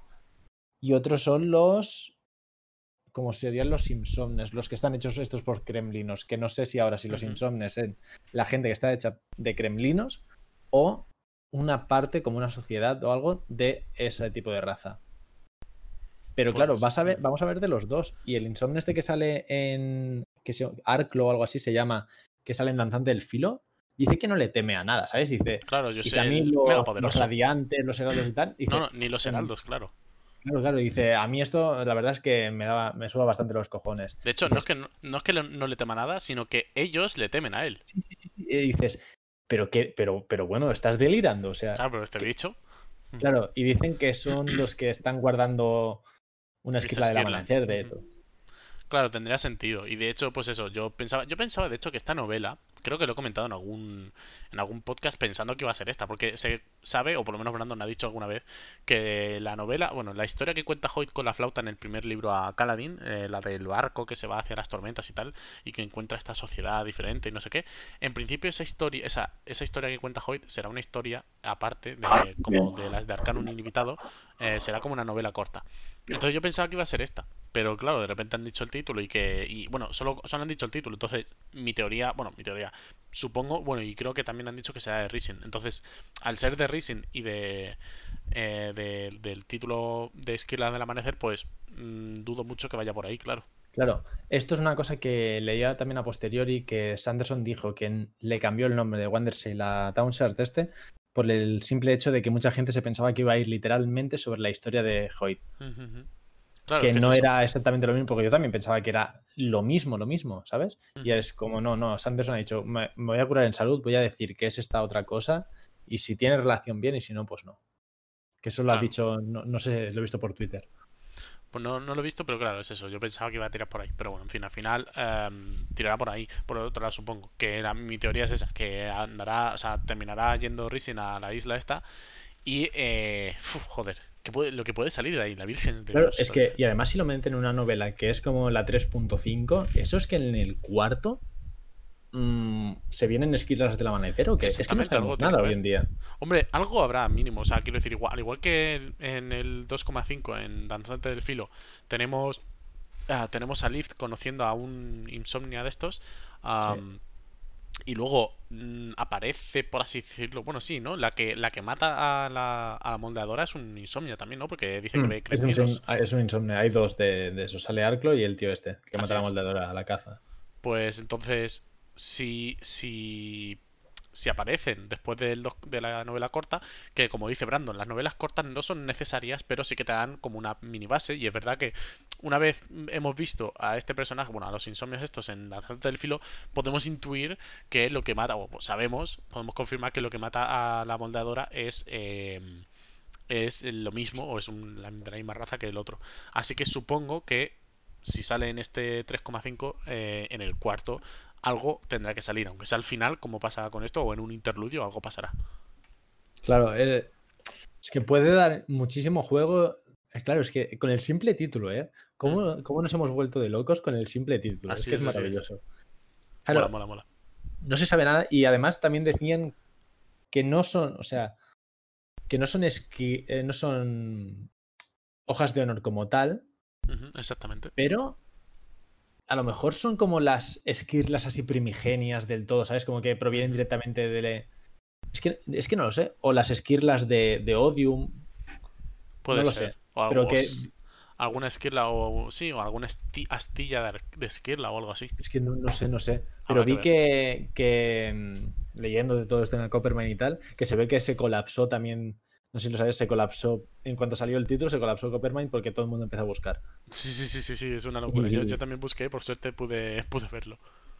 Sí, y además. Bueno, esto que se ve que se cree, Honor creía que eran esenciales para derrotar a Odium. Mm, Exactamente, también exactamente. Eso es algo que, que comenta Honor en una visión, ¿no? Que dice, Sí. sin ellas la humanidad está perdida. Que esto en Coppermine eh, dicen, o, o sí, creo que estaba escrito que eh, esto significa que... em, no, no recuerdo bien. No recuerdo bien qué ponía. Estoy por, por buscarlo porque es que recuerdo que decía algo así como que debido a esta frase de honor, eh, en teoría las esquirlas estarían, o sea, estas esquirlas del amanecer estarían destruidas. De hecho, voy a buscar ahora en falso directo, como quien dice, Downshard. Bueno, pues lo acabamos de buscar aquí en falso directo, ha habido un pequeño corte, pero es que necesitaba encontrar justo lo que se dice en Coppermine. En Coppermine, eh, que es esta Wikipedia del Cosmere, se dice que Honor se refiere a ellas eh, en una visión del alto príncipe Daniel Colin, preocupado por cómo sobrevivirá la humanidad eh, sin estas eh, esquirlas del amanecer, lo que sugiere que estas esquirlas están perdidas o no existen eh, ya, ya no existen. Eh, parece honor, parece creer eh, o deja entender que estas esquirlas son cruciales para de, em, para defeat, eh, se me ha ido la palabra, para mm, luchar, ¿no? Um, Sí, sí, sí, sí. para luchar contra Odium. Para, no, no luchar, sino para derrotar. Esa es la palabra. Para derrotar a Odium. Eh, bueno, pues como dice aquí la Coppermine, ¿no? Se sugiere que están perdidas o ya no existen más. Yo dudo mucho que no existan porque evidentemente si no la, isla esta de Aimia no estaría tan bien protegida si no fuese porque realmente existe o hay ahí una, una esquirla eh, del amanecer y más teniendo en cuenta que bueno que Risen eh, va a ir a por bueno va a ir a por ella que la historia esta se va, va a basar en Racing sabiendo que Racing es una pues trotamundos o una mercader eh, de ambulante, cosas así que le gusta mucho ir alrededor. Y además que justo, eh, coño, eh, su mentor, que ahora mismo no me acuerdo del nombre, ¿tú te acuerdas? ¿De qué? Perdón. El mentor de. Estaba mirando justo lo de Coppermine también. El mentor de. El mentor de Rising, el que le enseña. El The Black o algo así, ¿no? ah, es verdad, The Black. Sí, Black o Black. claro, según cómo lo pronuncies, el, el taileño de nombre imposible de pronunciar. Ah, bueno, Rising es taileña también, ¿no? Pero eh, por lo menos como las dos consonantes se juntan al final, puedes hacerlo más o menos, puedes pronunciarlo más o menos. Sí, sí, sí. sí. Em, pero The Black le regala básicamente un barco, entonces Joder, macho, ¿qué más, qué, más pruebas ah, necesitamos para, saber que va a ir directamente a la isla, pero de Que se viene, ¿no? Que se viene. Entonces, vamos, va a ser una, y dicen, No, no, no, sé, es lo que estaba mirando, porque no me acuerdo el nombre de la isla, pero que dicen que que está en... Eh, o sea, la esquirla del amanecer, que dicen que está en Aimia, pero que está como en una isla y que está protegida totalmente, que no pueden acceder barcos y que todo eso fue construido con moldeadores de, de almas que se ve que es por eso que Aimia era muy famosa en la, en la eh, los reinos plateados estos, los reinos antiguos estos de con las primeras desolaciones, que era muy famosa, hoy en día ya no lo sé, porque en teoría está todo destruido, por los moldeadores de almas. Y se ve también que Caza en el interludio quiere ir allí para ver si puede revertir todo. Por eso digo que puede ser mucha la información que haya en esta novela. ¿eh? No sé cuán, cuán larga será y tal. Pero puede haber muchísima cosa. Y depende de lo que haya, porque seguramente esto lo leeremos después del ritmo de la guerra, ¿no? Pues que se sabe la fecha, o ahora a lo mejor pues estoy. Pues ahora que lo dices, no tengo ni idea. No tengo ni idea de cuándo sale, pero supongo que, o yo quiero entender que saldrá antes, sobre todo si sale la versión en Kindle y tal. Ah, claro. Supongo que en Kindle saldrá antes, sí, Claro, saldrá antes de. O espero que salga antes. A mí me gustaría leerla antes de. Es que me sonaba que la, versión en, en, físico de, de, la novela, que viene con el Kickstarter, me parece que es para 2021, para finales de este año. Rollo, que ya tendremos el ritmo de la guerra aquí. Exactamente. Bueno, pues habrá que, habrá que ver. Vale, pues cerrando un poco el tema de, la, de las esquilas del amanecer esta, que hasta ahora no habían salido por, eh, por el podcast. Bueno, no había oído mucho hablar de ellas, pues, puesto que evidentemente se comentan de pasado y, y, en Coppermine tampoco había llegado tan lejos hasta que se colapsó después de salir el título.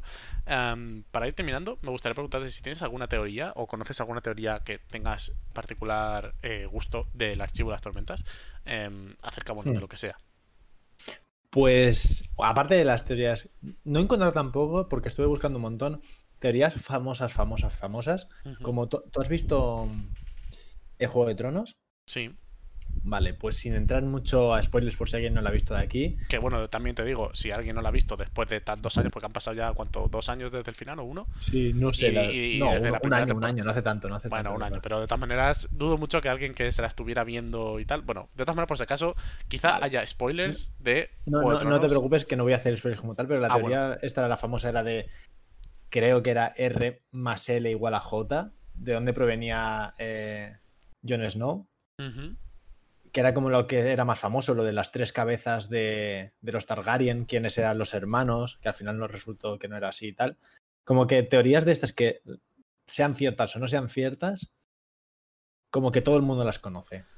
Pues eh, estuve mirando si había alguna de este estilo y no encontré tampoco nada, pero una que teorizando también y, y viendo una, la más la más sencilla sí que se me ocurre, que lo pensé también, al igual que seguro mil personas más o cientos de miles de personas más, no sé cuántos lectores, es que una persona sea un radiante de dos zonas distintas. Sí, eso también lo comenta, creo que Alex, Alex el Capo lo comentaba en algún directo. Pues que, lo he visto por muchos sitios y sí que los express son muy... como... no me sale la palabra ahora pero que no sé quién relacionar con otros, pero podría ser. Que son celosillos, en plan, que no son muy de juntarse con varios. Sí, que si se van una persona y esa persona ya tiene un sprint, no son muy dados a, seguir, a, vincularse con esa persona ya. Sí, Pues una de las teorías que creo que empecé a, como a formularla yo y dije, a ver si está algo por el estilo, y efectivamente es una teoría que se ha mencionado por, está, está por Reddit, es que creo que podría ser que Kaladin fuese un radiante de dos órdenes distintas y que fuese un corredor del viento y un danzante del filo. Y me explico el por qué. Decimos el, que el cuarto juramento de Kaladin va a ser el de, bueno, no se sabe todavía porque no lo ha pronunciado, pero rollo que, em, no sé, algo como, como que la gente tendrá que dejar morir a la gente y no culparse por ello, ¿sabes? Sí, algo así. Algo, algo de ese estilo, no sé cómo se formularía, pero yo creo que sea algo de ese estilo. Sí, dejaré de culparme por las muertes de, por las muertes de aquellos a, que a los que no pude proteger. Buah, mira, mira, mira, espera, espera, espera, espera, vamos a pronunciarlo bien, que esto queda grabado. Dejaré de culparme, ¿no? O algo así. A ver, ¿cómo sería? Dejaré de culparme por las muertes de aquellos a los que no pude proteger. Algo así, guau. Imagínate, si sale esa palabra por palabra, eh, yo que sé, me bebo un chupito en directo y eh, regalo y regalo cinco copias. Bueno, cinco copias no, porque a lo mejor lo pronuncia en el mm. cuarto libro y aún no voy a tener yo. Pero si se pronuncia en el cuarto quinto libro y tengo dinero, os regalo cinco copias del libro que queráis. Aviso. pues no, no puede, puede ser muy. Claro, yo creo que es eso, ¿vale? Ese, ese juramento. Entonces, yo creo que lo cumplirá, ¿vale? Estoy entre dos cosas. Yo creo que si lo cumple, que no creo que llegue nunca al quinto. Y si no lo cumple, que también podría ser que siempre va a estar Caladín ahí diciendo tengo que proteger, tengo que proteger. Yo creo que en un momento va a ser eh, Danzante del Filo, porque los ideales de Danzante del Filo es eh, recordaré a todos que a aquellos que hayan sido olvidados, ¿no? Entonces, no sé si es exactamente así. Sí, sí, creo que es justo palabra por palabra, algo así. Vale. Pues entonces, eh, recordaré a aquellos que han sido olvidados, sí. Entonces, rollo, que creo que se puede compenetrar bien con la propia orden de Kaladin. Creo que le queda bien a Kaladin en el sentido de que si lo cumple, es decir, esto que estamos diciendo, de que tiene que perdonarse por ello, pues se perdona, pero siempre los recordará a aquellos que han sido olvidados para otras personas. Y creo que en ese momento puede ser cuando diga Kaladin, ojo, que soy de dos órdenes. Y además se menciona en la información de, las órdenes radiantes, estas del test que hizo Brandon, que los danzantes del filo tienden a ser como, eran como los supos, como los médicos que van curando y quien siempre entendían ser afables y tal. Y creo que lo más firme que estoy en esta teoría es porque Kaladin tiene dos partes. Una, el guerrero y otra, el cirujano. Y creo que el guerrero le viene del corredor del viento, por mucho que, intente proteger y tal. Y creo que lo otro, el cirujano, le vendría de la potencia esta de danzante del filo de la progresión, esto que cura y tal. Y creo que podría ser el primero en ser un doble radiante. Podría estar guay, podría estar guay. La verdad, habrá que habrá que, verlo. La verdad es que lo de la teoría del doble radiante sí que, y Brandon sobre todo, cada vez que le han preguntado, creo que incluso a Alex el Capo creo que le preguntó mm. algo así. Y claro, siempre responde Rafa, entonces es como... Sí, ha respondido más de una vez que no es imposible, que podría ser difícil porque los radiantes los experimentan, pero siempre que tal, o Rafa o no, no, lo o no se puede descartar, cosas así. Entonces, es una teoría con mucho fundamento, sí, señor. Y claro, Fuera, fuera de eso, ¿tú tienes alguna...? Yo, quitando la de lo de que el archivo de las tormentas es una recopilación mm. de libros o, un libro como tal, también podría ser, pero yo creo más eso, una recopilación. Em, no sé, quizá, bueno, a ver, la, es evidente que Galadon, que es el hijo de, de Elokar, Lift, em, y probablemente cuando tengan un hijo, que probablemente lo tengan, eh, Shanan y Adolin, ese hijo o esa hija serán los protagonistas de la segunda parte. Mm. Eso es evidente. Y em, una teoría como tal, pues la verdad es que una teoría propia ahora mismo ah, no la tengo. Quizá eh, de cara a este final de la primera parte, de los primeros cinco libros, es difícil por eso, porque con todo el tema tal y como está ahora mismo, con, con Odium y eso, quizá cuando veamos el, eh, leamos el ritmo de la guerra se sepa, se pueda saber algo más. Pero, pero con el tema de pero con el tema de Odium, claro, es que es lo que hablamos antes, ¿no? No sabemos hasta qué punto se va a terminar en el quinto libro la trama de Odium y va a venir otra esquirla o dejarán a Odium apartado de alguna forma, pero luego vendrá más fuerte con otra esquirla o solo o no sé. Entonces hay que ver eso. Pero realmente ahora mismo no sabría decirte, la verdad. No tengo... Ah, pues no, creo que no. Bueno, es que yo esta no, no es 100% mía ni por, ni por asomo, porque he cogido un poco de todos los lados y y ya está. Si la buscas, me parece que está también por allí y seguramente mejor explicada. Yo, a ver, mía propia, la única es esa, la del archivo, que también a lo mejor hay alguien que más que se la, se la, se la bueno, que la ha comentado antes en Reddit o algo así, pero yo por lo menos no lo había visto hasta ahora, eh, o por lo menos, bueno, no lo he visto de momento hasta ahora, de hecho. De hecho, tendría que buscarlo, porque seguramente en Reddit eh, probablemente, es muy probable que esté algo así, porque en, es como... En Reddit, hay de, en Reddit hay de todo. Claro, porque eso está guay. Sí. sí, porque ya está hecho todo, o sea, en Reddit ya está todo hablado, y entonces es como... Además es una teoría que... Eh, es bastante plausible, ¿no? Como me refiero, em, no sé, como que puede tener, tiene mucho sentido, ¿no? Lo de, estás sabiendo que todos los libros son el título de un libro y tal, y que se llama el archivo, entonces es bastante plausible. Yo supongo que alguien más lo habrá visto y de hecho luego cuando acabe lo buscaré. Pero eh, quitando esa eh, en concreto, que es mía particular, que no la había visto hasta ahora, em, no, creo que no. Pero bueno, me pensaré alguna y quizá en, si, si algún día habla, habla, hablamos en directo, en vuestro directo en Cosmereando de, teorías, intentaré llevar alguna hecha. Perfecto. Bueno, pues... Algún día hablaremos. Ah, y, solo una última. Dime, dime. Que lo, esto, esto no es mío, lo vi y me parece que creo que lo, clavará. Que el Shalan en teoría está en el cuarto ideal porque dijo Sanderson que estaba uno por encima de Kaladin y Kaladin está en el tercero. Sí. Entonces, yo creo que el último ideal de Shalan será, como son así un poco raritos y son decir verdades, yo creo que el último ideal será eh, yo soy Shalan Dabar. Y será el momento en que ella se dé cuenta que realmente es ella, que tendrá que olvidar a, Velo y a Radiante, porque en juramentada se hace la picha un lío ella misma. locura, sí, sí. Y creo que el último será cuando, como el culmen de decir yo soy Shalan Dabar y no soy otras personas, ¿sabes? Como que reconozca su verdadera personalidad. Pues ese pues podría ser, ¿eh? Sí, sí, ese también tiene bastante fundamento, sí es. bueno, pues en temas de preguntas que yo tenía preparadas, eh, ya hemos terminado. Yo no tengo ninguna pregunta más. aunque suelo hacer una al final, que es si tú tienes alguna pregunta para mí. Después de haberte masacrado aquí a preguntas, ¿tienes alguna tú para mí? Pues, como siempre hablamos de, Sanderson, y no, no lo había pensado, pero me gusta preguntarle esto a mucha gente, es ¿qué libro de fuera de, Sanderson te, te, gusta? O sea, ¿cuál recomendarías? Porque justo por Twitter siempre me gusta recomendar otros libros y tal, y que me recomienden de otras sagas, pero ¿cuál me recomendarías tú? Mm, ¿De ficción o no, ficción? De lo que quieras. Uno que te guste que digas. Claro, es que es muy difícil, porque claro, de ficción, pues. de, ficción, va. A ver, si es de ficción. Ah, es buena pregunta. Claro, es difícil. Ah, a ver, es que realmente hay uno que probablemente sea este el que recomendaría siempre. Porque yo, ah, creo que lo he comentado alguna vez, eh, nunca había leído El Principito. No sé, o a lo mejor quizá de pequeño me lo habrían contado, pero realmente nunca lo había leído. Y me lo leí hace cosa de un par de meses o un mes. Y es el único libro, de hecho, el único, ni siquiera con Sanderson me ha pasado, el único libro que me ha hecho llorar. Ah, me lo leí en, en, en, la lengua materna de. Bueno, en la lengua de original, en francés, en versión original. Ah, y no sé si fue por eso o por qué, o por si lo, lo estaba leyendo como adulto, viendo todo el trasfondo. Y el principito fue, sí, ese, ese es. Eh, me hizo llorar, me hizo sentir muchísimas cosas, me hizo sentir, bueno, pues cosas muy profundas, ¿no? Para ser un, un libro para niños, ¿no? Porque lo lees como adulto y es eso, ¿no? Los libros, eh, eso lo leí, o no sé dónde lo he visto, ¿no? Pero es el típico refrán este de que los cuentos están escritos para que los niños duerman y que los adultos piensen, o algo así, ¿no? Como que mm. están hechos para eso, para hacernos reflexionar y realmente me, me emocionó muchísimo.